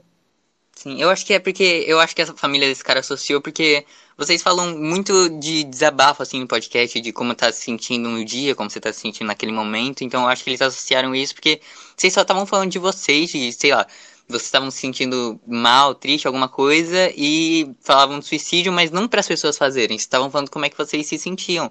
E aí, tipo, associaram, Sim. assim. Sim, mas, tipo assim, eu tô falando de mim Tô sendo sincero ali com, com, com a minha verdade. Se isso aí for considerado pela lei como apologia e eu for ser preso, cara, pode me prender. É isso. Mas eu acho que não é crime isso, porque é meio que você pode falar o que você quiser. Tipo, porque você não tá falando pra outra pessoa se matar, sabe? Você tá desabafando assim no seu podcast, não tá, tipo. É, não tô. Eu lembro que teve isso com umas músicas do Ozzy, cara. O Ozzy do, do Black Sabbath, sabe? O Ozzy Osbourne. Eu acho que teve, teve uma época nesse aí que tinha umas músicas dele, ou uma música que falava meio sobre suicídio, e uns caras se suicidaram, os caras malucos lá se suicidaram e deixaram umas cartas falando assim, ah, por causa do Ozzy, Ozzy, não sei o quê. E ele meio que se fudeu na época por causa disso aí também, mas, porra, é uma decisão de cada um, velho. É, então na minha opinião real mesmo, mesmo se eu tivesse um podcast que ficava assim, suicídio é bom, tem que se matar, essa vida não vale nada, se mata aí, pô, tem que se matar, você vai ficar vivo para quê? Mesmo se eu falasse essas coisas, eu acho que não seria não tem motivo para me, me prender, porque tipo o cara, quando ele tava no íntimo dele lá, mesmo que ele tenha ouvido e tenha influenciado ele, a decisão foi do cara, entendeu? Não sei. E mesmo assim, eu não falei nada disso. Então, sei lá. Eu fiquei tranquilo em relação à polícia, essas coisas. Eu fiquei com medo de sei lá, da minha família ver, acreditar, ou da minha faculdade. Eu fazia estágio na época, que era um estágio num lugar meio que visado, todo mundo queria, porque era um lugar que dava bolsa integral na faculdade, o estágio, e eu ganhava essa bolsa. Era importante para mim, não podia perder. Eu fiquei com medo da minha, da minha vida pessoal do que de ser preso. Ser preso eu sabia que eu não ia ser. Sim. Com isso eu lembrei do desse efeito de falar alguma coisa e a pessoa fazer o reverso do Nirvana, a música Polly lá que os meninos não sei se tu tá ligado, que estupraram uma menina é, escutando o pole do Nirvana e o Kurt falou não era isso, tipo, eles não entenderam que. Era o contrário, né? Era uma crítica a um, a um cara que, que mantém uma mulher em cativeiro e tal. Sim, que é. O Kurt fez uma música criticando da visão, como se fosse da visão do estuprador, só que aí os meninos entenderam errado e estupraram a menina escutando pole, tipo. Meu Deus. É. E, nossa, clima bom, clima alto, clima bacana. Ah, tá bacana, tô me sentindo bem aqui. Ah. Seu programa tá me fazendo bem. e, mas então, a gente tinha falado lá do. Que eu tinha falado, tinha citado que eu, do assalto ao cigarro. E vícios, você parou de fumar, né? De beber? Parei. É, eu fiz uma promessa comigo mesmo, só para provar para mim que eu conseguia, de não beber em 2020. Então, nessa virada de ano agora, 2021, eu fui na, viajei pra praia e tomei um, umas uma cervejinha assim, mas tipo assim, uma cerveja, sabe? Aí no outro dia tomava mais uma, não enchi a cara. E nem pretendo nunca mais ficar bêbado e abusar de nada. É, tipo assim, ah, tô na praia com a minha mulher, pô, calor do caralho, não vou tomar um chopinho gelado, pô. Tomei um chopp e, e deu, entendeu? Acabou, fiquei meio, meio, meio, sei lá, meio com a, o rosto meio vermelho, meio dormente, sabe? Meio tonto, por. É, não cheguei a ficar tonto, mas só meio alegrinho assim, sei lá, e tá bom, tá bom. Mas fumar eu parei mesmo, não, não vou voltar mais. É, como, como é que foi esse processo de parar de fumar, de beber assim? Você foi parando de pouquinho em pouquinho ou você parou de um dia pro outro, assim, como é que? Parei de um dia pro outro. Eu decidi, a partir de hoje, eu não sou mais fumante e não bebo mais. Pronto, foda-se a consequência. Ah, é porque eu vou dar vontade, ah, vai dar abstinência. Foda-se, não vou. Eu acho que tem que partir disso, cara. Se você ficar tentando arrumar desculpas para continuar fumando, tipo assim, ah, eu fumo, eu fumava pô, um maço por dia. Ah, não, se eu fumo um maço, eu posso diminuir para 10 por dia. Um maço tem 20, né? Fumar para meio maço por dia, que eu tô no lucro. O cara vai arrumando desculpas para ele mesmo para ele continuar fumando. Ah, não, mas então se eu fumasse, pô, eu fumava um maço, só fumo agora três por dia, três cigarros por dia. Então eu tô no lucro, mas ele tá fumando ainda, ele vai arrumando desculpas para fumar, entendeu? O fumante é vagabundo. Eu acho que o jeito, o jeito certo é falar, cara, a partir de hoje acabou. Peguei meu maço, joguei todos no vaso. Eu amassei todos os cigarros, joguei no vaso, dei descarga e falei, não vou comprar mais. E quando me oferecerem bebida, eu vou falar que não. Pronto. E aí é isso. E mantive essa porra de palavra. É o único jeito, cara, para mim. E aí funcionou. Sim, e além de vícios assim como cigarro, droga ou bebida, assim, tem os vícios tipo videogame, celular, esse bagulho. Como é que. Que eu vi que você postou no Instagram essa, essa semana, eu acho, sobre que não tem nenhum. Como é que foi que você postou? Não existe nenhum entretenimento que sai de uma tela que, que seja melhor do que desligar essa tela. Sempre desligar é a melhor opção e fazer uma coisa real, tipo ler um livro, sei lá. Sempre, sempre. Sim, como é que você faz para não cair na tentação de jogar um videogame ou mexer no celular ou alguma coisa de inútil? Me ajuda, me ajuda muito o fato de eu trabalhar sentado no computador. Me ajuda muito, porque eu gravo podcast no computador, fico duas horas sentado aqui gravando. Depois eu fico mais duas horas editando e, e postando e pegando trecho para postar no, no Instagram, nos canais. É, então já aí já são quatro horas no dia sentado. Aí eu faço live, que às vezes eu fico mais, sei lá, quatro, cinco horas fazendo live. Então já são muitas horas por dia em função de trabalho, porque o live é um negócio que me dá um dinheiro e a, o podcast também. Então eu trato como trabalho, eu trato tipo assim, ó, vou ter que sentar lá para trabalhar. Então isso já me dá uma visão do computador de trabalho. Então já me dá uma visão de quando eu posso sair daqui, eu saio, cara. Vou deitar na minha cama, vou ver um filme, ou vou ler um livro, ou vou fazer uma caminhada, ou vou cozinhar, vou limpar minha casa, sei lá, vou fazer alguma coisa real. Então, Sim. eu acho que me ajuda muito o fato de eu trabalhar no computador, porque já me dá um, meio que uma ânsia de sair do computador. O computador vira meio que não, não é mais um hobby, é um trabalho só, você tá ali, tipo. É, entendeu? E aí, quando dá fim de semana, por exemplo, fim de semana eu faço live também, mas fim de semana eu não gravo podcast. Então, na parte da manhã, que é a parte que eu dedico para gravar podcast, e aí à tarde, o início da tarde, eu, eu edito e posto. É...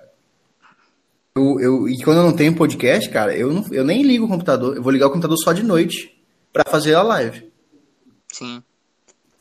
E... Mas eu, o que me fudeu muito durante a vida, eu já fui muito viciado, cara. Antes de podcast, essas coisas na minha adolescência, fui muito viciado em computador e, e em videogame porque eu tinha um irmão mais velho que era muito cruel, assim, muito mal, assim, comigo, e que ele, eu, eu a gente só tinha um computador em casa, a gente ficava sozinho em casa o dia inteiro, porque os meus pais trabalhavam o dia inteiro, e, e ele nunca deixava usar o computador, então eu fiquei com uma carência, eu via ele jogando os puta jogo que eu queria jogar, muito, queria muito jogar, e ele jogava o dia inteiro.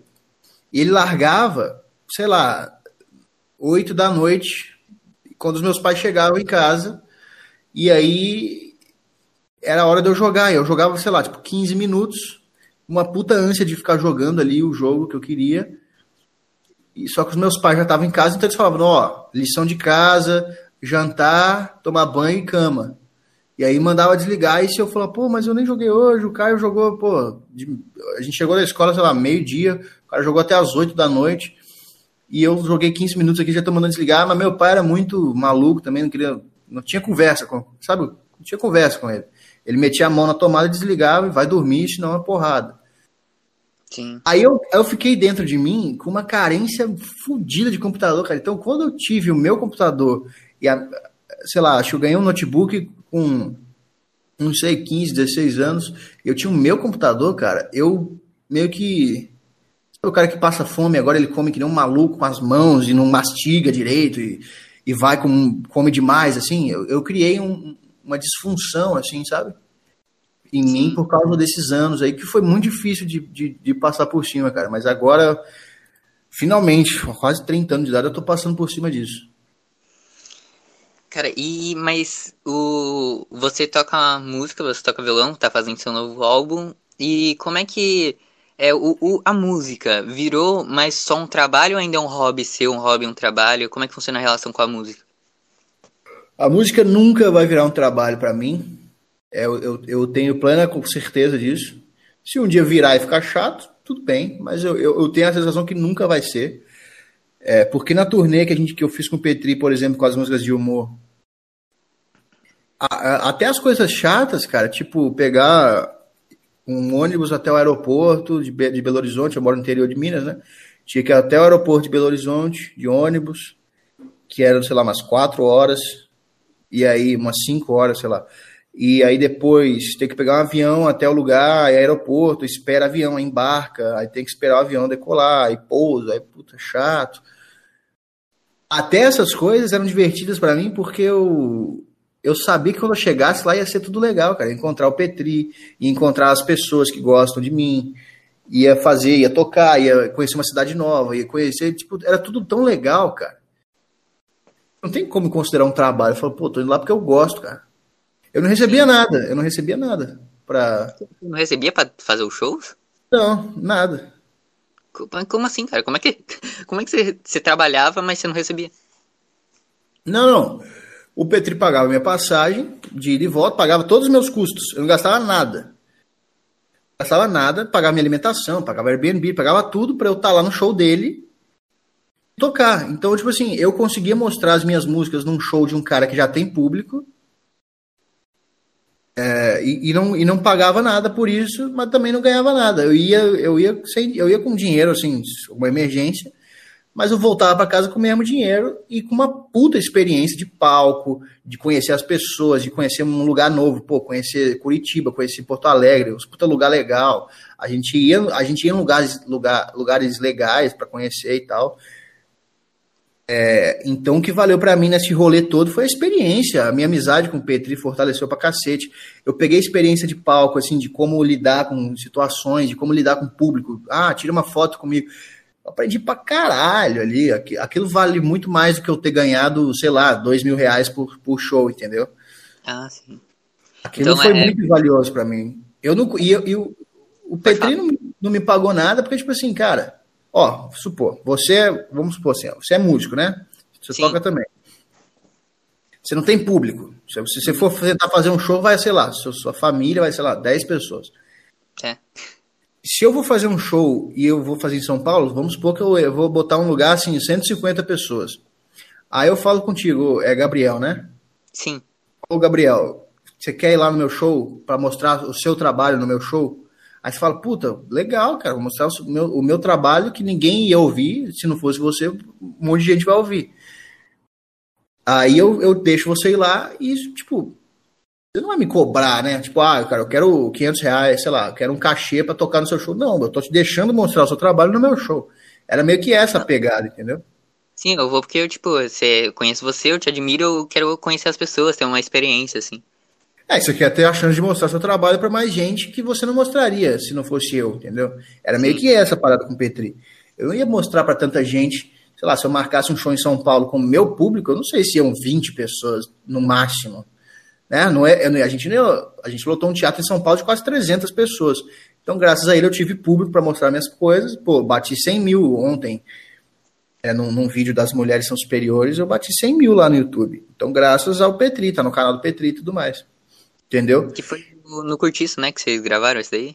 Foi. Então eu não tinha coragem de chegar nele e falar, ó, oh, me dá um cachê aí, pô. O cara já tá pagando minha estadia, pagando meu avião, meu ônibus, minha comida. A gente ia pra balada depois, ele pagava tudo na balada, bebida, não sei o que, o caralho, tudo.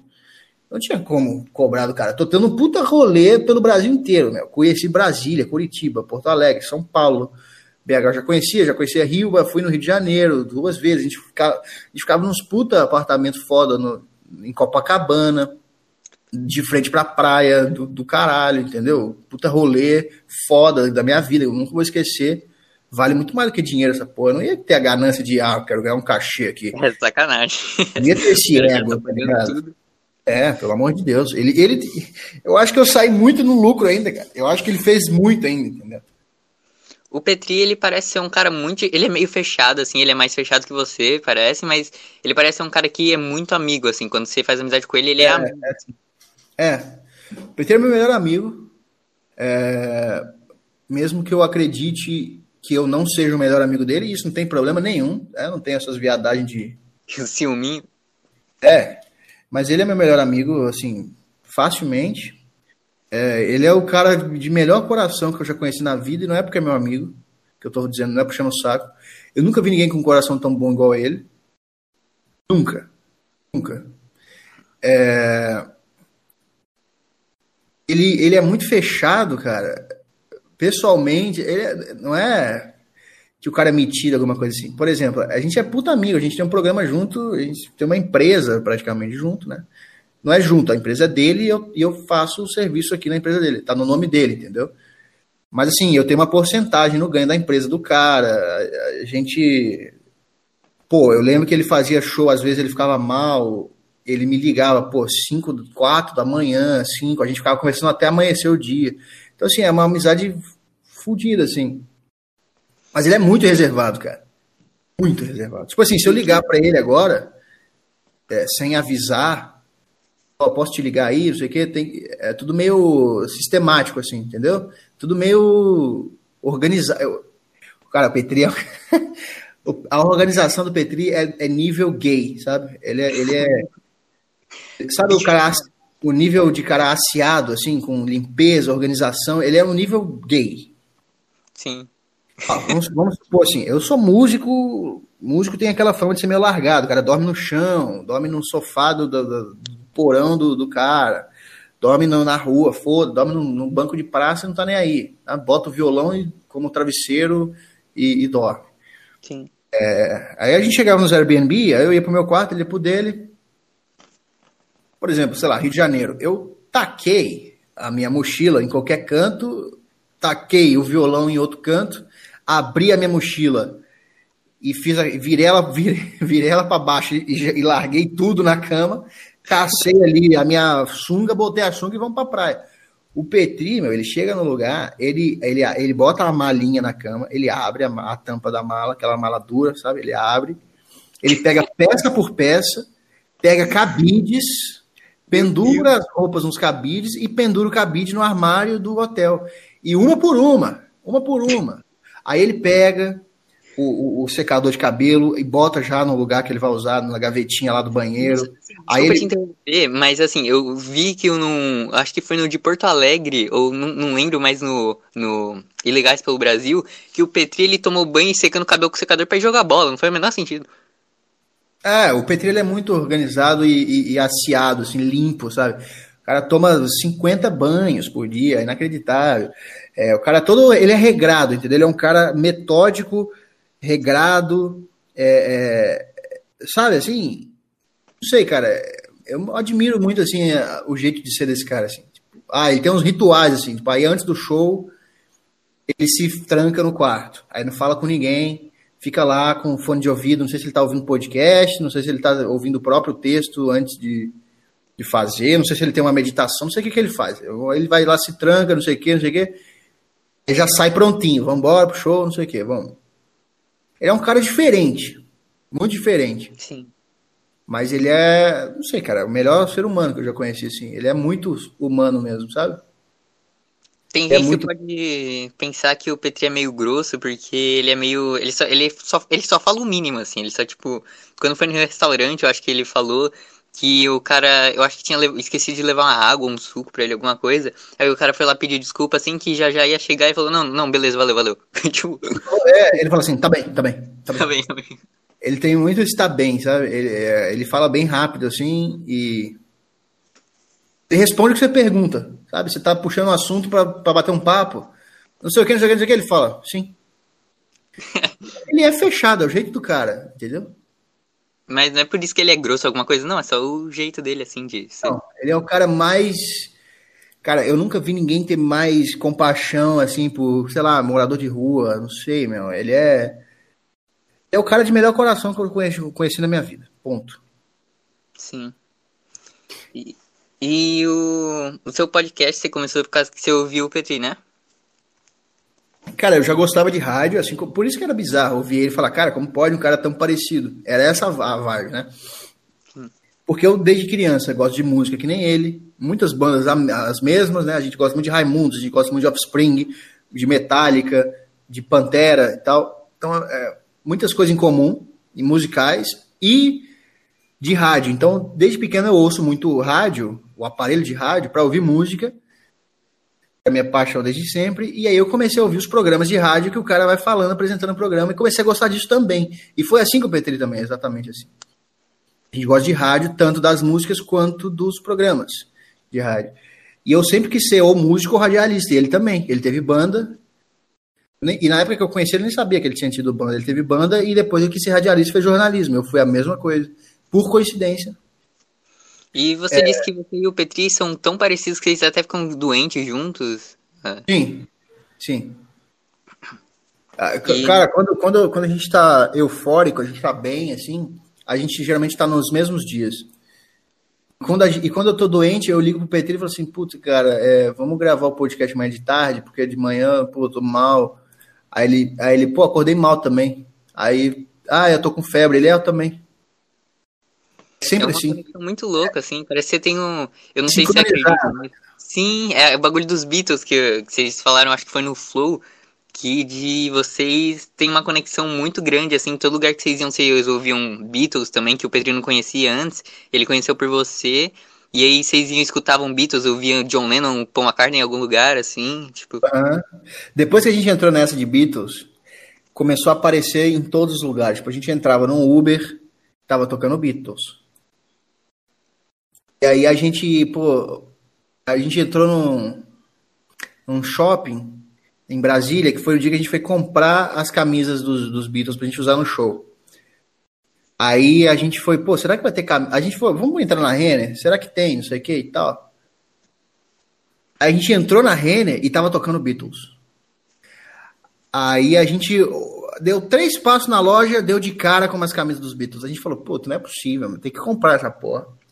E aí ficou Beatles, Beatles, Beatles o tempo inteiro, meu. A gente saía na rua, tinha um outdoor dos Beatles, do nada. Do nada.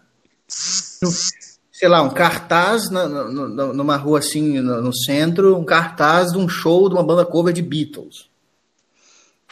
Era tipo isso. Isso começou a acontecer depois que vocês assistiram Yesterday, né? O filme lá do Jack Martin. Isso, isso aí.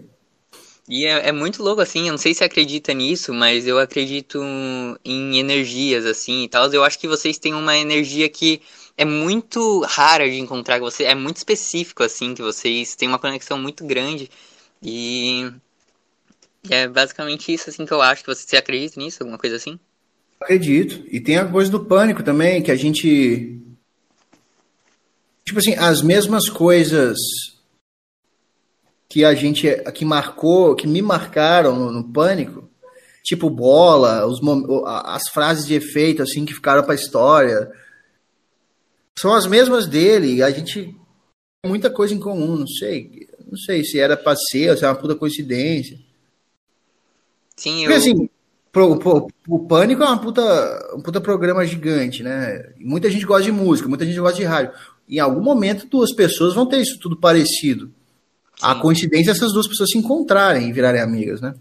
Porque tem muita gente que gosta da mesma coisa, mas estão meio longe, assim, ou não se encontraram, alguma coisa assim. Uhum, é. E disso eu. O meu amigo, eu, eu, eu falei pro meu amigo que eu ia gravar com você, ele também admira muito o teu trabalho. E ele. Eu tenho uma pergunta aqui, que a gente falou disso de acreditar em coisas assim. Ele mandou uma pergunta que era pra falar pra você, que é. Deixa eu achar aqui que o que você, o que você, calma, o que você mudaria se te dissessem com 100% de certeza um fato de que Deus não existe? O nome dele é Daniel. Tá, você queria que eu mandasse o quê? Um abraço? Não, você que sabe, você só responde, você faz o que você quiser. Ah, repete aí pra mim. Ah, Entendi que... direito. Perdão. O... o que você mudaria se te dissessem com 100% de certeza um fato de que Deus não existe? Ah, se fosse comprovado que Deus não existe, é isso? O que eu faria? É. Sim. que mudaria? Acho que nada, cara. Eu não faço nada baseado no fato de Deus existir ou não. Eu só vivo a minha vida aqui. Tentando é, ficar eu já vi muito, muito padre, pastor, até cara de budismo falando que, cara, negócio de paraíso não é seguir a religião, é, é, é a sua vida, durante a sua vida, você conseguir perceber coisas sobre si mesmo e mudar essas coisas ruins e estar tá sempre com o coração tranquilo, tipo, inabalável, assim, sabe? Pô, sofri um acidente. Pô, ano passado, no final do ano, eu sofri um acidente de moto, me fudi minha perna inteira, fiquei sem treinar um tempo. Não fiquei reclamando, tá ligado? Eu acho, eu acho que, tipo, encarar a vida com leveza, eu acho que, que é essa a mensagem, sabe? E. e não sei. É, eu, eu sei que eu tô fazendo as coisas do meu jeito e não tô me importando, cara, com, com religião. Eu acredito que existe. Eu sinto que existe. É uma intuição muito forte dentro de mim que existe. Mas eu não vivo baseado nisso, não. Ah, vou fazer isso porque Deus existe. Não, não, isso nunca acontece. Se Deus não existisse, eu ia fazer exatamente o que eu estou fazendo hoje. Sim, eu acho que meio que todas as religiões pregam mesmo, uma mesma. Ah, quebrei aqui, calma aí. pregam mesmo que a mesma coisa, assim, tipo, o amor, a paz, ou as coisas assim. Pois é. E o esse mesmo amigo eu lembrei de um bagulho que ele falou do que ele também é fã de Beatles e ele falou sobre o, o John Lennon, uma vez que o John Lennon falou que isso aqui já vai engatar em outro assunto que eu tô pensando, que o John Lennon ele falou sobre meio que no sarcasmo assim, que eles eram mais conhecidos que Jesus. E, sei lá. E aí ele, o John Lennon ele falou num tom meio de era para ser engraçado, só que saiu meio meio mal assim. Tu acha que existe limite do humor para um certo limite, alguma coisa? Não, de jeito nenhum. Eu acho que, tipo assim, o cara que fica se preocupando muito em, em romper o limite, ele vai deixar de ser engraçado, porque ele vai, o foco dele não vai ser, tipo, fazer uma piada boa e verdadeira para ele, vai ser, ah, eu tenho que quebrar o limite, então vou falar de humor negro, vou falar de acidente, vou falar de câncer, sei lá. Eu acho que, beleza, faz aí, mas eu não sei se vai ser tão engraçado. Eu acho que, tipo, não tem limite, mas não fica pensando se, se tá no limite, se tá passando, só faz aí. Passou do limite, beleza. Não passou, beleza. Faz o seu, faz o que você tá com vontade. É porque tem vários tipos de humor. Se uma pessoa pode se sentir ofendida com, por exemplo, falar alguma coisa de religião, e aí uma pessoa fala, não, eu não gosto de falar de religião, porque é a minha religião e tal. E aí, só que outra pessoa morre de rir, e às vezes a pessoa da mesma religião também dá risada. Então é meio. Não tem um. Não tem um padrão assim de pessoa de alvo, assim. Entendi. Pois é. E você, se preocupou quando você ia fazer as músicas de humor, tipo Mulheres São Superiores, que é uma música que é pra ser engraçado, só que alguém pode interpre interpretar como ofensivo ou desconstruidão, alguma coisa assim? Mas, cara, elas são ofensivas, é isso que as pessoas têm que entender. Mas eu sou um artista cantando uma música ofensiva. Eu não sou um palestrante falando aquelas coisas no palco. Tem uma gigantesca diferença entre as duas coisas, que as pessoas estão tão burras hoje em dia que elas parecem que não entendem essa diferença. Parece que o cara cantando uma música, é sei lá, uma crítica que eu pensei na hora ali e que eu fiz, parece que é um cara dando um discurso falando aquelas palavras no palco. Não é isso. Uma obra. Se eu fizer uma obra sobre baseada na vida de um serial killer e falar as letras, sei lá, o refrão é vou te matar, eu quero matar todo mundo e assim eu vou ficar feliz. Aí se eu cantar isso eu vou sair preso porque eu vou ser o... Entendeu? Não é assim, cara. É a música. Não, não faz o menor sentido, porque é a mesma coisa que um ator interpretar um pedófilo ou um assassino, não é, é um ator, é um personagem aquilo, não é ah, um e isso eu acho que as pessoas têm muita dificuldade para entender hoje em dia, assim, a, a, diferença entre. É porque, por mais que. Até quando você tá em uma roda de amigos, por exemplo, você conta uma piada que pode ser ofensiva, tipo, o, o seu personagem dele quer fazer engraçado, às vezes não é nem o que você pensa, mas é o, é o que você pensou que talvez seria engraçado, tipo, alguma coisa racista, algum personagem, sei lá, homofóbico, alguma coisa assim você tá criando alguma coisa pra, pra, tipo, ser engraçado, você não tá pensando aquilo mesmo, e só que tem uma linha muito tênue entre a, o que você pensa, assim, e, tipo, como eu posso dar esse exemplo? O que você, o que pode ser só engraçado e ofensivo, é, é, é coisa, coisas muito parecidas, assim. Sim, porque, assim, no caso específico da música Mulheres São Superiores, é estava pensando, o que a gente pensa, pelo menos o que eu penso quando eu estou fazendo alguma coisa de graça, assim, de, de humor, de fazer essas músicas de humor. Assim, cara, eu, eu pensei comigo mesmo, cara, se eu botar que as mulheres são, são melhores que os homens em tudo, e aí eu botar, exceto nos itens a seguir, e botar, tipo, 500 itens. tudo. Tudo, tudo, tudo, que existe no mundo, vai ficar muito engraçado. Mas se eu acredito ou não, eu, eu nem cheguei ao ponto de questionar se eu acredito ou não naquilo. Então, quando alguém pergunta, ah, mas você acredita naquilo é só falsidade, você está fingindo que acredita só pela música? Não sei, cara. Não parei para pensar nisso, não é esse o ponto. E nem vou parar para pensar nisso. O, o que eu, a, a, a, a, conclusão que eu cheguei é, cara, se eu juntar isso com isso aqui e botar uma música, vai ficar engraçado pra caralho. É só isso. E é isso que o comediante faz também. Quando o comediante tá pensando numa piada, o Petri vai te responder a mesma coisa é, ele pensa na cabeça dele, pô, se eu botar isso aqui, isso aqui numa frase e fizer uma piada com essas duas coisas, vai, pô, vai ficar engraçado pra caralho. Porque, é, porque vai, porque o cara tem um feeling do comediante. Ele não fica assim, não, deixa eu ver alguma crença aqui, alguma coisa que eu acredito que eu posso transformar em piada. Ninguém faz isso, cara. Ninguém faz isso. Sim. É meio que uma coisa tipo, ah, eu pensei nisso, talvez seja engraçado e escreve assim. É? Se isso aqui sair da minha boca, vai ser engraçado ou não? Sim, então eu faço. Não, então eu não faço. É só isso, cara. E eu, e eu acho que também com essas músicas aí de comédia, que a gente falou lá, só que não deu certo a primeira, mas que as pessoas te consideram comediante às vezes por você já ter feito música de comédia. E você não se considera ou considera? Se eu considero o quê? Comediante, se vocês consideram por causa das músicas de comédia. Não, eu nunca me considerei, nem nunca vou me considerar um comediante. Será que você falou isso com gosto, assim? É, não, não sou comediante. E yeah, é, tá, então o. Porque tem muito artista também, o, o Fabiano Cambota, ele é comediante e é, é músico também. Sim. Só que ele, o, a música dele, da Pedra, do Pedra Letícia, é pra comédia. E o você agora tá indo pro sério, né? Sim. Que, que não foi nada pensado também. Foi só um degrau que eu caminhei na vida e que me trouxe aqui, entendeu? Eu não pensei, ó, vou começar com música de humor, vou começar, aí depois vou fazer música. Não, não teve isso. Eu realmente achava que eu não conseguiria fazer música séria porque eu não tinha esse talento.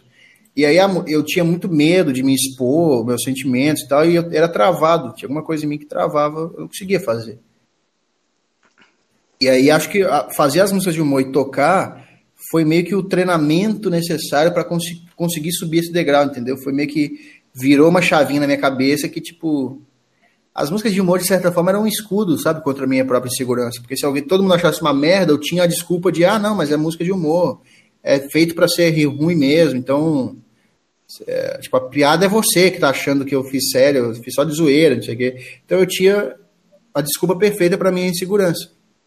Sim. Com as músicas sérias eu não tenho, é, é, são os meus sentimentos ali, é o meu melhor ali, musicalmente falando, que eu tô tentando dar. Então eu tô meio que mais exposto e eu não estava pronto para ficar exposto assim antes, por isso que eu ficava travado e não saía quando eu tentava compor música séria. E agora eu, eu, meio que desbloqueei isso e aí é esse lugar que tá legal para mim agora, é aí que eu quero estar. Tá. Por isso que no momento eu não faço mais música de, de comédia. Sim. E, e, você saiu de tudo, dá a impressão no, no, seu podcast, com certeza não é tudo da sua vida que você fala no podcast, mas assim, você fala bastante coisa, e você falou da experiência de sair de casa, assim, de morar sozinho, e isso te ajudou em, em, como artista, assim, ou como pessoa? Como é que foi? Fazer essa turnê com o Petri? Não, não, sair de casa, tipo, e morar sozinho, que você tava morando com a sua mãe, não tava? Um tempo atrás? Ah, sim, a autoestima muda, cara. Quando você tá numa casa de uma pessoa que meio que não quer que você esteja lá, tá meio te aguentando, sabe, se suportando, é, você fica com uma puta baixa autoestima, assim, tipo, cara, eu tô incomodando uma pessoa aqui com a minha existência, eu não consigo nem ter um lugar que eu que eu que mando nas coisas, e eu já tô, pô, 27 anos e tal, começa a dar uma... Começa a ser ruim pra autoestima, aí você começa a não ter vontade de fazer nada e tal. Foi muito bom, cara. Foi muito bom pra minha confiança, pra minha paz interior. Tem ninguém pra me encher o saco, eu mando nessa porra. Eu pago as contas, eu faço tudo. Eu acho foi bom pra caralho, muito bom. E no, sobre o álbum, como é, quando é que saiu o, álbum, assim? Que tu tinha postado no Instagram algum, em algum post lá de um trechinho de alguma música que ia sair em novembro, só que não deu? É que é? Que eu falei que ia sair em novembro, né? O podcast? É, o, o álbum? No álbum, é isso. Cara, então, a pandemia me ferrou muito e, e o fato de eu ter saído de casa me ferrou muito também. Porque o álbum é muito caro, entendeu? Fazer o álbum é caro, eu tô pagando cara em parcelado, então é uma, uma, dívida que eu me comprometi a pagar todo mês. É, puta, 4 mil reais um álbum para fazer essas músicas. E tá barato ainda, porque geralmente é mais caro que isso. O cara fez um preço bom para mim. É... E aí, no, na mesma época que eu me comprometi com isso, eu fui mandado, convidado a me retirar da minha casa, da casa da minha mãe. E aí eu já tive que assumir mais, pô, pelo menos dois mil reais por mês de, de dívida de aluguel, de condomínio, luz, internet, comida, é, tudo, junto com, esse, com essa despesa do, do, do, da música. Então eu tive que dar uma atrasada na música para pagar despesa de viver, sabe? De morar num lugar. Então deu uma atrasada por causa disso. E a pandemia também atrapalhou pra caralho, né? Sim. do estúdio lá não estava trabalhando full time, aí tinha que marcar um horário, aí o cara não podia. Às vezes, quando ele podia, eu não podia. Aí era foda. A pandemia atrapalhou muito também. É, o... Sobre a pandemia, você fez aquele vídeo Fala Tigre em Loco, que o, o, a tigrada não entendeu nada, falou que era em louco, não, não entendeu nada. Mas foi muito engraçado aquele vídeo das pessoas tomando eu, eu, acho que na live de ontem, ou anteontem, você falou com. Você tava falando com o Igor, o Igor Caçamba, e é, vocês estavam falando sobre vacina. Na hora que vocês iam começar a falar, eu saí da live, porque eu queria falar disso contigo hoje. Que aí, aí você vai. Você, o que você fala no podcast? Você não vai tomar? Você vai tomar? Como é que é? Cara, eu, eu acho que eu vou tomar, mas eu acho que eu vou ficar falando que eu não tomei para irritar as pessoas. Entendi. Maravilhoso. No, você ficou. Foi engraçado demais tu influenciando o, o tiozinho da feira falando, não, eu não vou tomar, eu não vou. E o tiozinho falando, eu também não, porque essa coisa aí da China não. É, não, é, era, uma, era um jogo de. um jogo de lógica que eu fazia com eles, né? Tipo assim, a China criou a doença. E agora eles criam a, e agora eles criam a vacina. Você vai confiar na vacina? É óbvio que ele vai responder que não, cara. O tigre o Tigre é muito fácil de manipular, entendeu? Você faz um joguinho básico ali de lógica com ele, cara, acabou. E tem. tem tu, tu acredita em alguma teoria da, da conspiração assim? Tu acredita em algum. Uh, teoria da conspiração? Eu acho que quem manda. Não sei se é uma conspiração isso, mas tá meio que claro, assim. Eu acho que quem manda no, de verdade no povo são os bancos, cara, as grandes corporações e não os presidentes a gente vê, entra Lula, entra Dilma, entra Bolsonaro, entra Temer, entra tudo, a, a vida na prática continua a mesma. Né? Não importa em quem você votou, a sua vida continua igual, o hospital continua uma merda, a escola pública continua ruim. E, e se você for pegar o, o, o, gráfico de lucro dos bancos, as maiores crises que tiveram no Brasil foi, foi, foram os períodos de maior lucro dos bancos. Então, é uma. Se você pegar o gráfico de lucro em cada ano, é só uma crescente, cara. É só uma seta virada para cima. A cada ano eles lucram mais dinheiro, a cada ano eles tiram mais dinheiro do povo. E as decisões, coincidentemente, todas as decisões que Lula, Dilma, Temer e Bolsonaro tomam, favorecem, no fim das contas, os bancos. Então, quem que está mandando eles tomar essas decisões? assim? Que é uma decisão que, na, na, na teoria, vai beneficiar o povo de alguma forma, mas que, no fim das contas, o povo se fode e o banco ganha mais dinheiro e as grandes corporações. Então eu acho que quem manda não é o presidente, eu acho que isso é um puta teatro fudido e sem graça, assim, sabe? Uma piada sádica e, e maldosa e, e, triste, assim, que o povo tá à mercê da, do capitalismo das grandes corporações. Sim, cara que falou bonito muito agora. Mas tem essas teorias aí do que o pessoal acredita de não, é que os Illuminatis que mandam no banco e os bagulho reptilianos, tigrada aí. Ah, eu não sei. Não, eu adoro, eu adoro ver esses assuntos, mas estou dizendo assim, eu não acredito nem desacredito. Eu acho que tá aí, a conspiração tá aí. Eu não sou um cara que que vê, que enxerga as coisas como se eu concordo ou discordo, ou se eu, ah, você acha aborto certo ou errado. Eu não acho nada certo e errado eu não consigo enxergar o mundo assim, entendeu? Concordo ou discordo. Sim. É, é, é, maravilhoso essas teorias de dar risada, assim, conhecer. E o desinformação, eu acho que ainda vai crescer muito a Saco Cheio TV. Você é meio que sócio da Saco Cheio TV, de certa forma, né? Cara, digamos um sócio minoritário, porque eu ganho uma porcentagem, né? Eu não tenho um salário fixo como um empregado, tipo, ó, todo mês você vai ganhar mil reais. Não, eu ganho uma porcentagem e o Petri ganha uma porcentagem. Óbvio que a dele é muito maior do que a minha, porque ele tem que pagar o contador que, que cuida do, da empresa, ele tem que pagar o servidor, ele tem que pagar os funcionários, o cara que faz o site, o cara que faz o design do site, o cara que faz a edição do. não sei.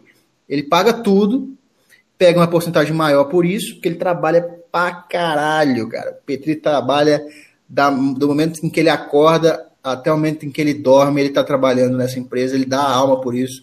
Eu só faço os podcasts, cara. Então, naturalmente, eu ganho uma porcentagem muito menor do que a dele.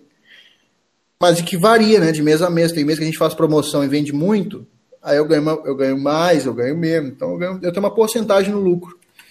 E ele também, só com uma porcentagem maior, porque ele tá, tá no nome dele. Se der uma merda, vai dar para ele. Ele que paga os CNPJ no nome dele, tudo no nome dele. Sim, e hoje na Saco Cheio TV tem quantos programas? Puta, não tenho a menor ideia, cara. Não tenho a menor ideia. Deixa eu dar uma olhada aqui. Deixa eu abrir o site aqui. Ó, tem o Saco Cheio, Cagananã. Desinformação, perspectivas, Acervo, que é o podcast Saco Cheio Acervo, que é as coisas antigas. A Deriva e o Fit Beatriz. Então tem sete coisas aqui para ouvir. E vai ter um meu que é sobre educação financeira, que eu vou fazer com algumas pessoas que entendem de, de coisa de dinheiro, de investimento. É, acho que só. Mas eu, eu, fala, você falou que a informação vai crescer muito, ele vai, cara. Esse ano a gente vai se juntar para fazer os programas uh, pessoalmente, né, com, em vídeo. Sim. Vai ser legal. Vai ser legal. E aí a gente vai fazer, quando acabar essa coisa de pandemia, né, essa coisa de vacina, quando tiver tudo de boa já. Eu não sei se o mundo vai voltar a ficar de boa, né, tipo, como era antes, 100%. Não sei se vai ter isso. Mas se ficar, a gente vai fazer desinformação no teatro também, vai vai, vai fazer turnê com isso, então vai crescer muito ainda. Sim, e, a, e vocês estavam. Eu acho que você, eu acho que era mais o Petri que estava organizando isso sobre ter um estúdio da Saco Cheio TV, assim. Essa ideia tá meio, tá meio em stand-by, tá meio em pausa por enquanto, por causa do Flow. Porque os caras gostaram muito lá do Petri, uma coisa que não estava programada de acontecer. Tipo, ele virou muito brother lá dos caras do Igor e do Monark. Os caras foram para uma casa nova e tem uma sala lá Fizeram várias salas de podcast para vários podcasts, eles vão ganhar dinheiro com isso também. E uma sala eles vão dar só para o Petri, de, de graça, assim, para o Petri usar. Entendeu? Então acho que não vai ter mais necessidade da gente fazer um estúdio. Mas eu acho que mesmo assim vai ter. O Petri vai, vai, vai morar uma. vai alugar uma casa para ele morar. E aí um dos quartos da casa ele vai fazer de um estúdio e tal. Então acho que vai ser isso aí. Vai, vai rolar. Futuro é grande, cara. Futuro é grande a, a Saco Cheio TV, eu tenho a impressão de que o, a Saco Cheio TV, esses projetos aí, que você, tanto o projeto individual seu, quanto projeto individual do Petri, tanto dos dois, assim, vai crescer bastante. Dá o seu álbum, a Saco Cheio TV, o A Deriva do Petri também. É uma coisa assim é. que. Ah, eu tive um. Pode falar. Eu tive umas, umas conversas com um grande. Como eu posso dizer? Um grande guia, um grande guru mentor espiritual chamado Coach Cássio, que também é meu mentor na, nos, nos, nos, exercícios.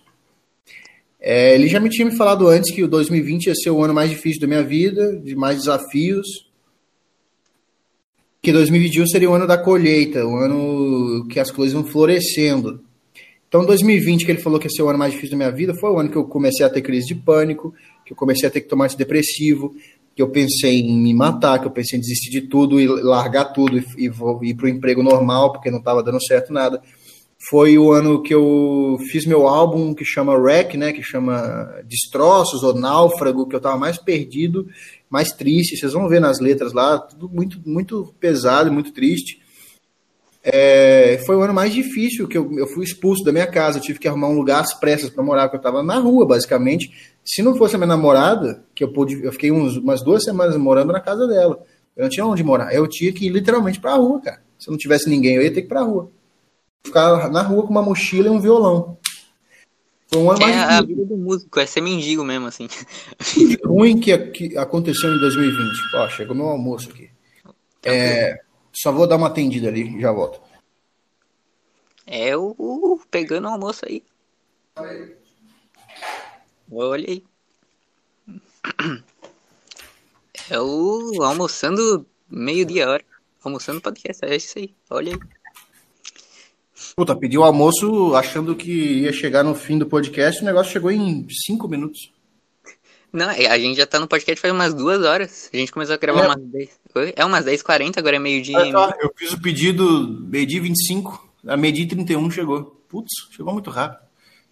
É, mas enfim, pode, pode tocar o pau aí. Não, só vou eu terminar aqui. Coisa, né? Eu tava falando Oi? uma coisa. Peraí, vou só atender a porta aqui. Essa parte você corta, né? Pra não ficar escuro. Não, eu, eu, eu tô pensando em deixar tudo mesmo, assim. Ah, deixa tudo, então. Deixa tudo. Quem tá ouvindo, se pode. Dá não, pula aí. Pula uns segundos aí pra frente. Duas pessoas ouvem esse podcast aqui. Ah, mas... Eu vou de, deixar isso aqui mesmo, porque isso aí não, não vou dar trabalho pra editar isso aqui. Então é isso aí. O Thiago pegando o almoço dele aí. Saladinha, frango, tranquilo? É o conversando aqui com o episódio 4 do. Olha a voz aí do empregador da iFood. Parei, nossa, pior imitação de Faustão. Nossa, por um momento esqueci o nome do Faustão, mas é isso aí. Se você tá ouvindo até aqui, você. Você. É, você tem que estar tá ouvindo até aqui, porque esse podcast tá, tá muito bom. Tá.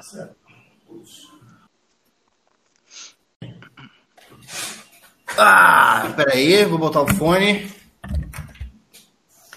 Voltamos. Voltamos. Pô, o cara que entregou o almoço, a máquina de cartão dele acabou a bateria, coitado. Ele vai ter que voltar depois pra, pra me cobrar. Peguei o almoço de grátis aqui, pô. Putz. Cara... O que, que eu tava falando? Caraca, esqueci também. Ah, então, é. 2020 foi o, o, ano mais difícil da minha vida e o ano que eu mais cresci, meu, como, como homem, é, no, como homem que eu digo, no sexo masculino mesmo, e como ser humano no geral, assim, de, de maturidade e de responsabilidade. Porra, agora eu tenho que. É, literalmente conta para pagar e uma casa para cuidar. É, não é fácil, cara. Não é fácil. Sim. E, e 2021 eu sinto que é o ano da, de, das coisas começarem a acontecer mesmo, assim, da, da colheita. Né? Meu álbum tá do jeito que eu queria que ficasse, do jeito que eu imaginei vai, vai ser lançado, vai, ficar, vai, vai ser muito bom, vou fazer turnê, vou, vou lançar, vou investir nessa porra, vou botar em tudo que tem para botar, enfim. Vai ser do caralho. É, eu acho que muita gente mandou mensagem também, eu sou uma dessas pessoas. Eu não te mandei mensagem falando isso, mas eu também penso que esse álbum dá uma impressão de que vai ser grande, principalmente lá fora, assim, dá uma. Cara, não dá para dizer, né? Eu prefiro, não, eu prefiro manter as expectativas baixas e eu acho que o pessoal do, do meu nicho aqui vai gostar, e, e aí o cara, sei lá, o cara pega e mostra pra namorada, pra mãe, pra um amigo, e vai expandir um pouco esse nicho, porque, tipo assim, o cara que ouve meu podcast, o cara que é meio lelezinho, que, ouve, que gosta das, dos meus podcasts, de informação e tal, ele não mostra pra mãe, porque a mãe não vai entender, o pai, os amigos da faculdade, o cara meio que ouve só pra ele, né, por uma questão social, mas a música não vai ter isso, né? Então o cara, pô, ouve, ouve aqui e tal, o cara vai divulgar, vai dar uma expandida, mas eu não sei se vai ser um álbum grande, não, cara. Eu não boto as minhas fichas nisso aí, não.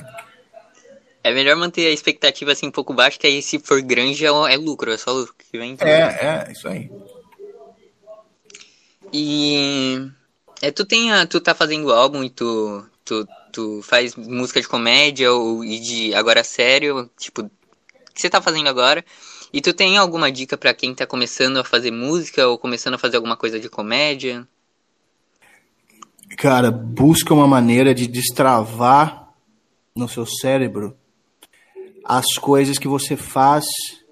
É assim, cara, o, meio que o, o, o, modo padrão da sociedade hoje em dia, que já vem de fábrica desde que, desde que a gente é criança, é fingir e agir por medo. Então, fingir é o quê?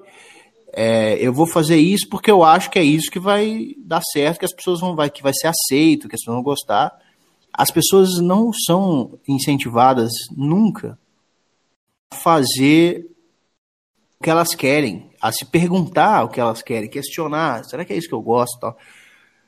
Quando você consegue destravar isso na sua mente, tipo, cara, não vou saber, não vou querer saber se. Sabe assim, quando você vê um, um negócio que você vê que é claramente falso, assim? Tipo a música lá do Projota, quem assiste Desinformação, a música do Projota, hoje ela só quer paz ah, ela é uma mulher muito guerreira, ela é de verdade, ela não sei o quê.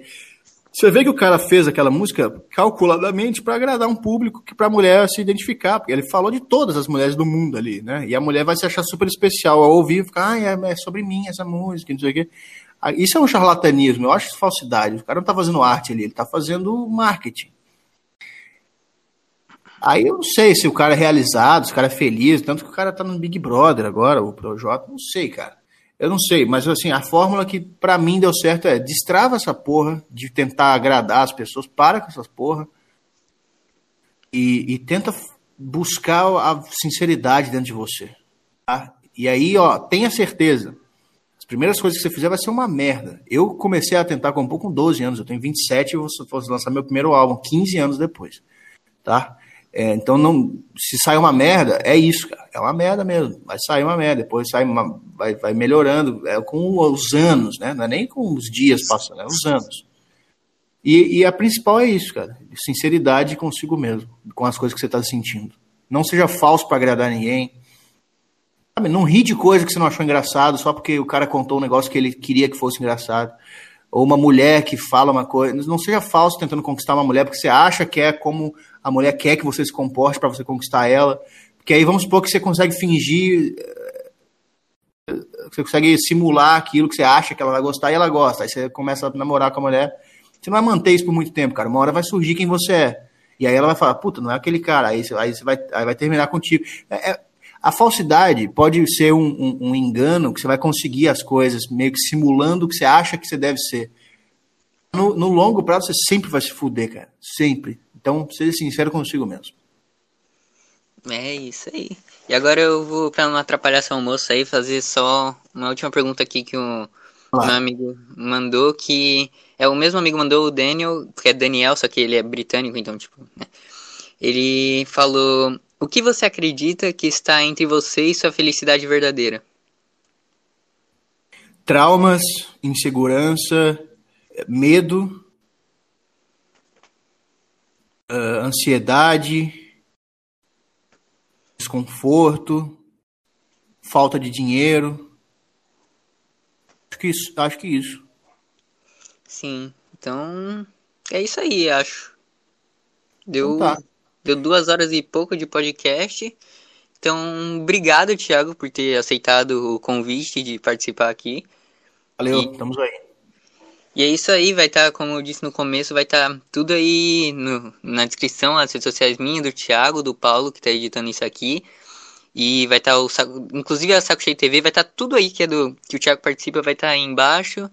Então é isso. Tá. Aí você me marca lá, quando sair, me marca no Instagram lá, que eu dou uma moral, boto uns stories lá, falando para o pessoal ir lá e ouvir e tal. Ah, tranquilo, marco sim. Eu vou postar agora que eu tirei um print que a gente tava gravando, vou postar que a gente tá gravando agora, eu te marco. Ah, é, beleza. Me Quando sair, eu te marco também. Aí, então, é isso aí. Obrigado, Thiago, mais uma vez. E o podcast está acabando. E até o próximo podcast, que eu não sei quando sai, porque é isso aí. É isso aí. Valeu, meu velho. Abraço. Falou. E aí, parou de gravar. Show de bola. Então eu vou Obrigado. dar uma cagada aqui, vou dar um, vou almoçar. Obrigado, de verdade. Valeu, velhão. Precisar ir. É, quando lançar um álbum, a gente pode fazer outro, né? Falando sobre o álbum. Sim, vai, vai ser bom. Aí eu te mando mensagem. Então. Você prefere que eu mande no Instagram ou no WhatsApp mesmo? Você quer que eu te bloqueie no WhatsApp? Eu escuto teu número? WhatsApp, WhatsApp, WhatsApp, é melhor. Tranquilo, tranquilo. Instagram é chato pra boneco. Valeu, velho. Cara, eu, eu, queria te perguntar alguma coisa, só desculpa, desculpa de trabalhar. Ah, vai lá. Mas é que é fora do podcast que eu queria te perguntar isso, que é. Eu tô começando aqui perto de casa, eu tô. Calma aí, só deixa eu parar de gravar aqui, senão tá gravando ainda, eu vou. Drag. Sair geral.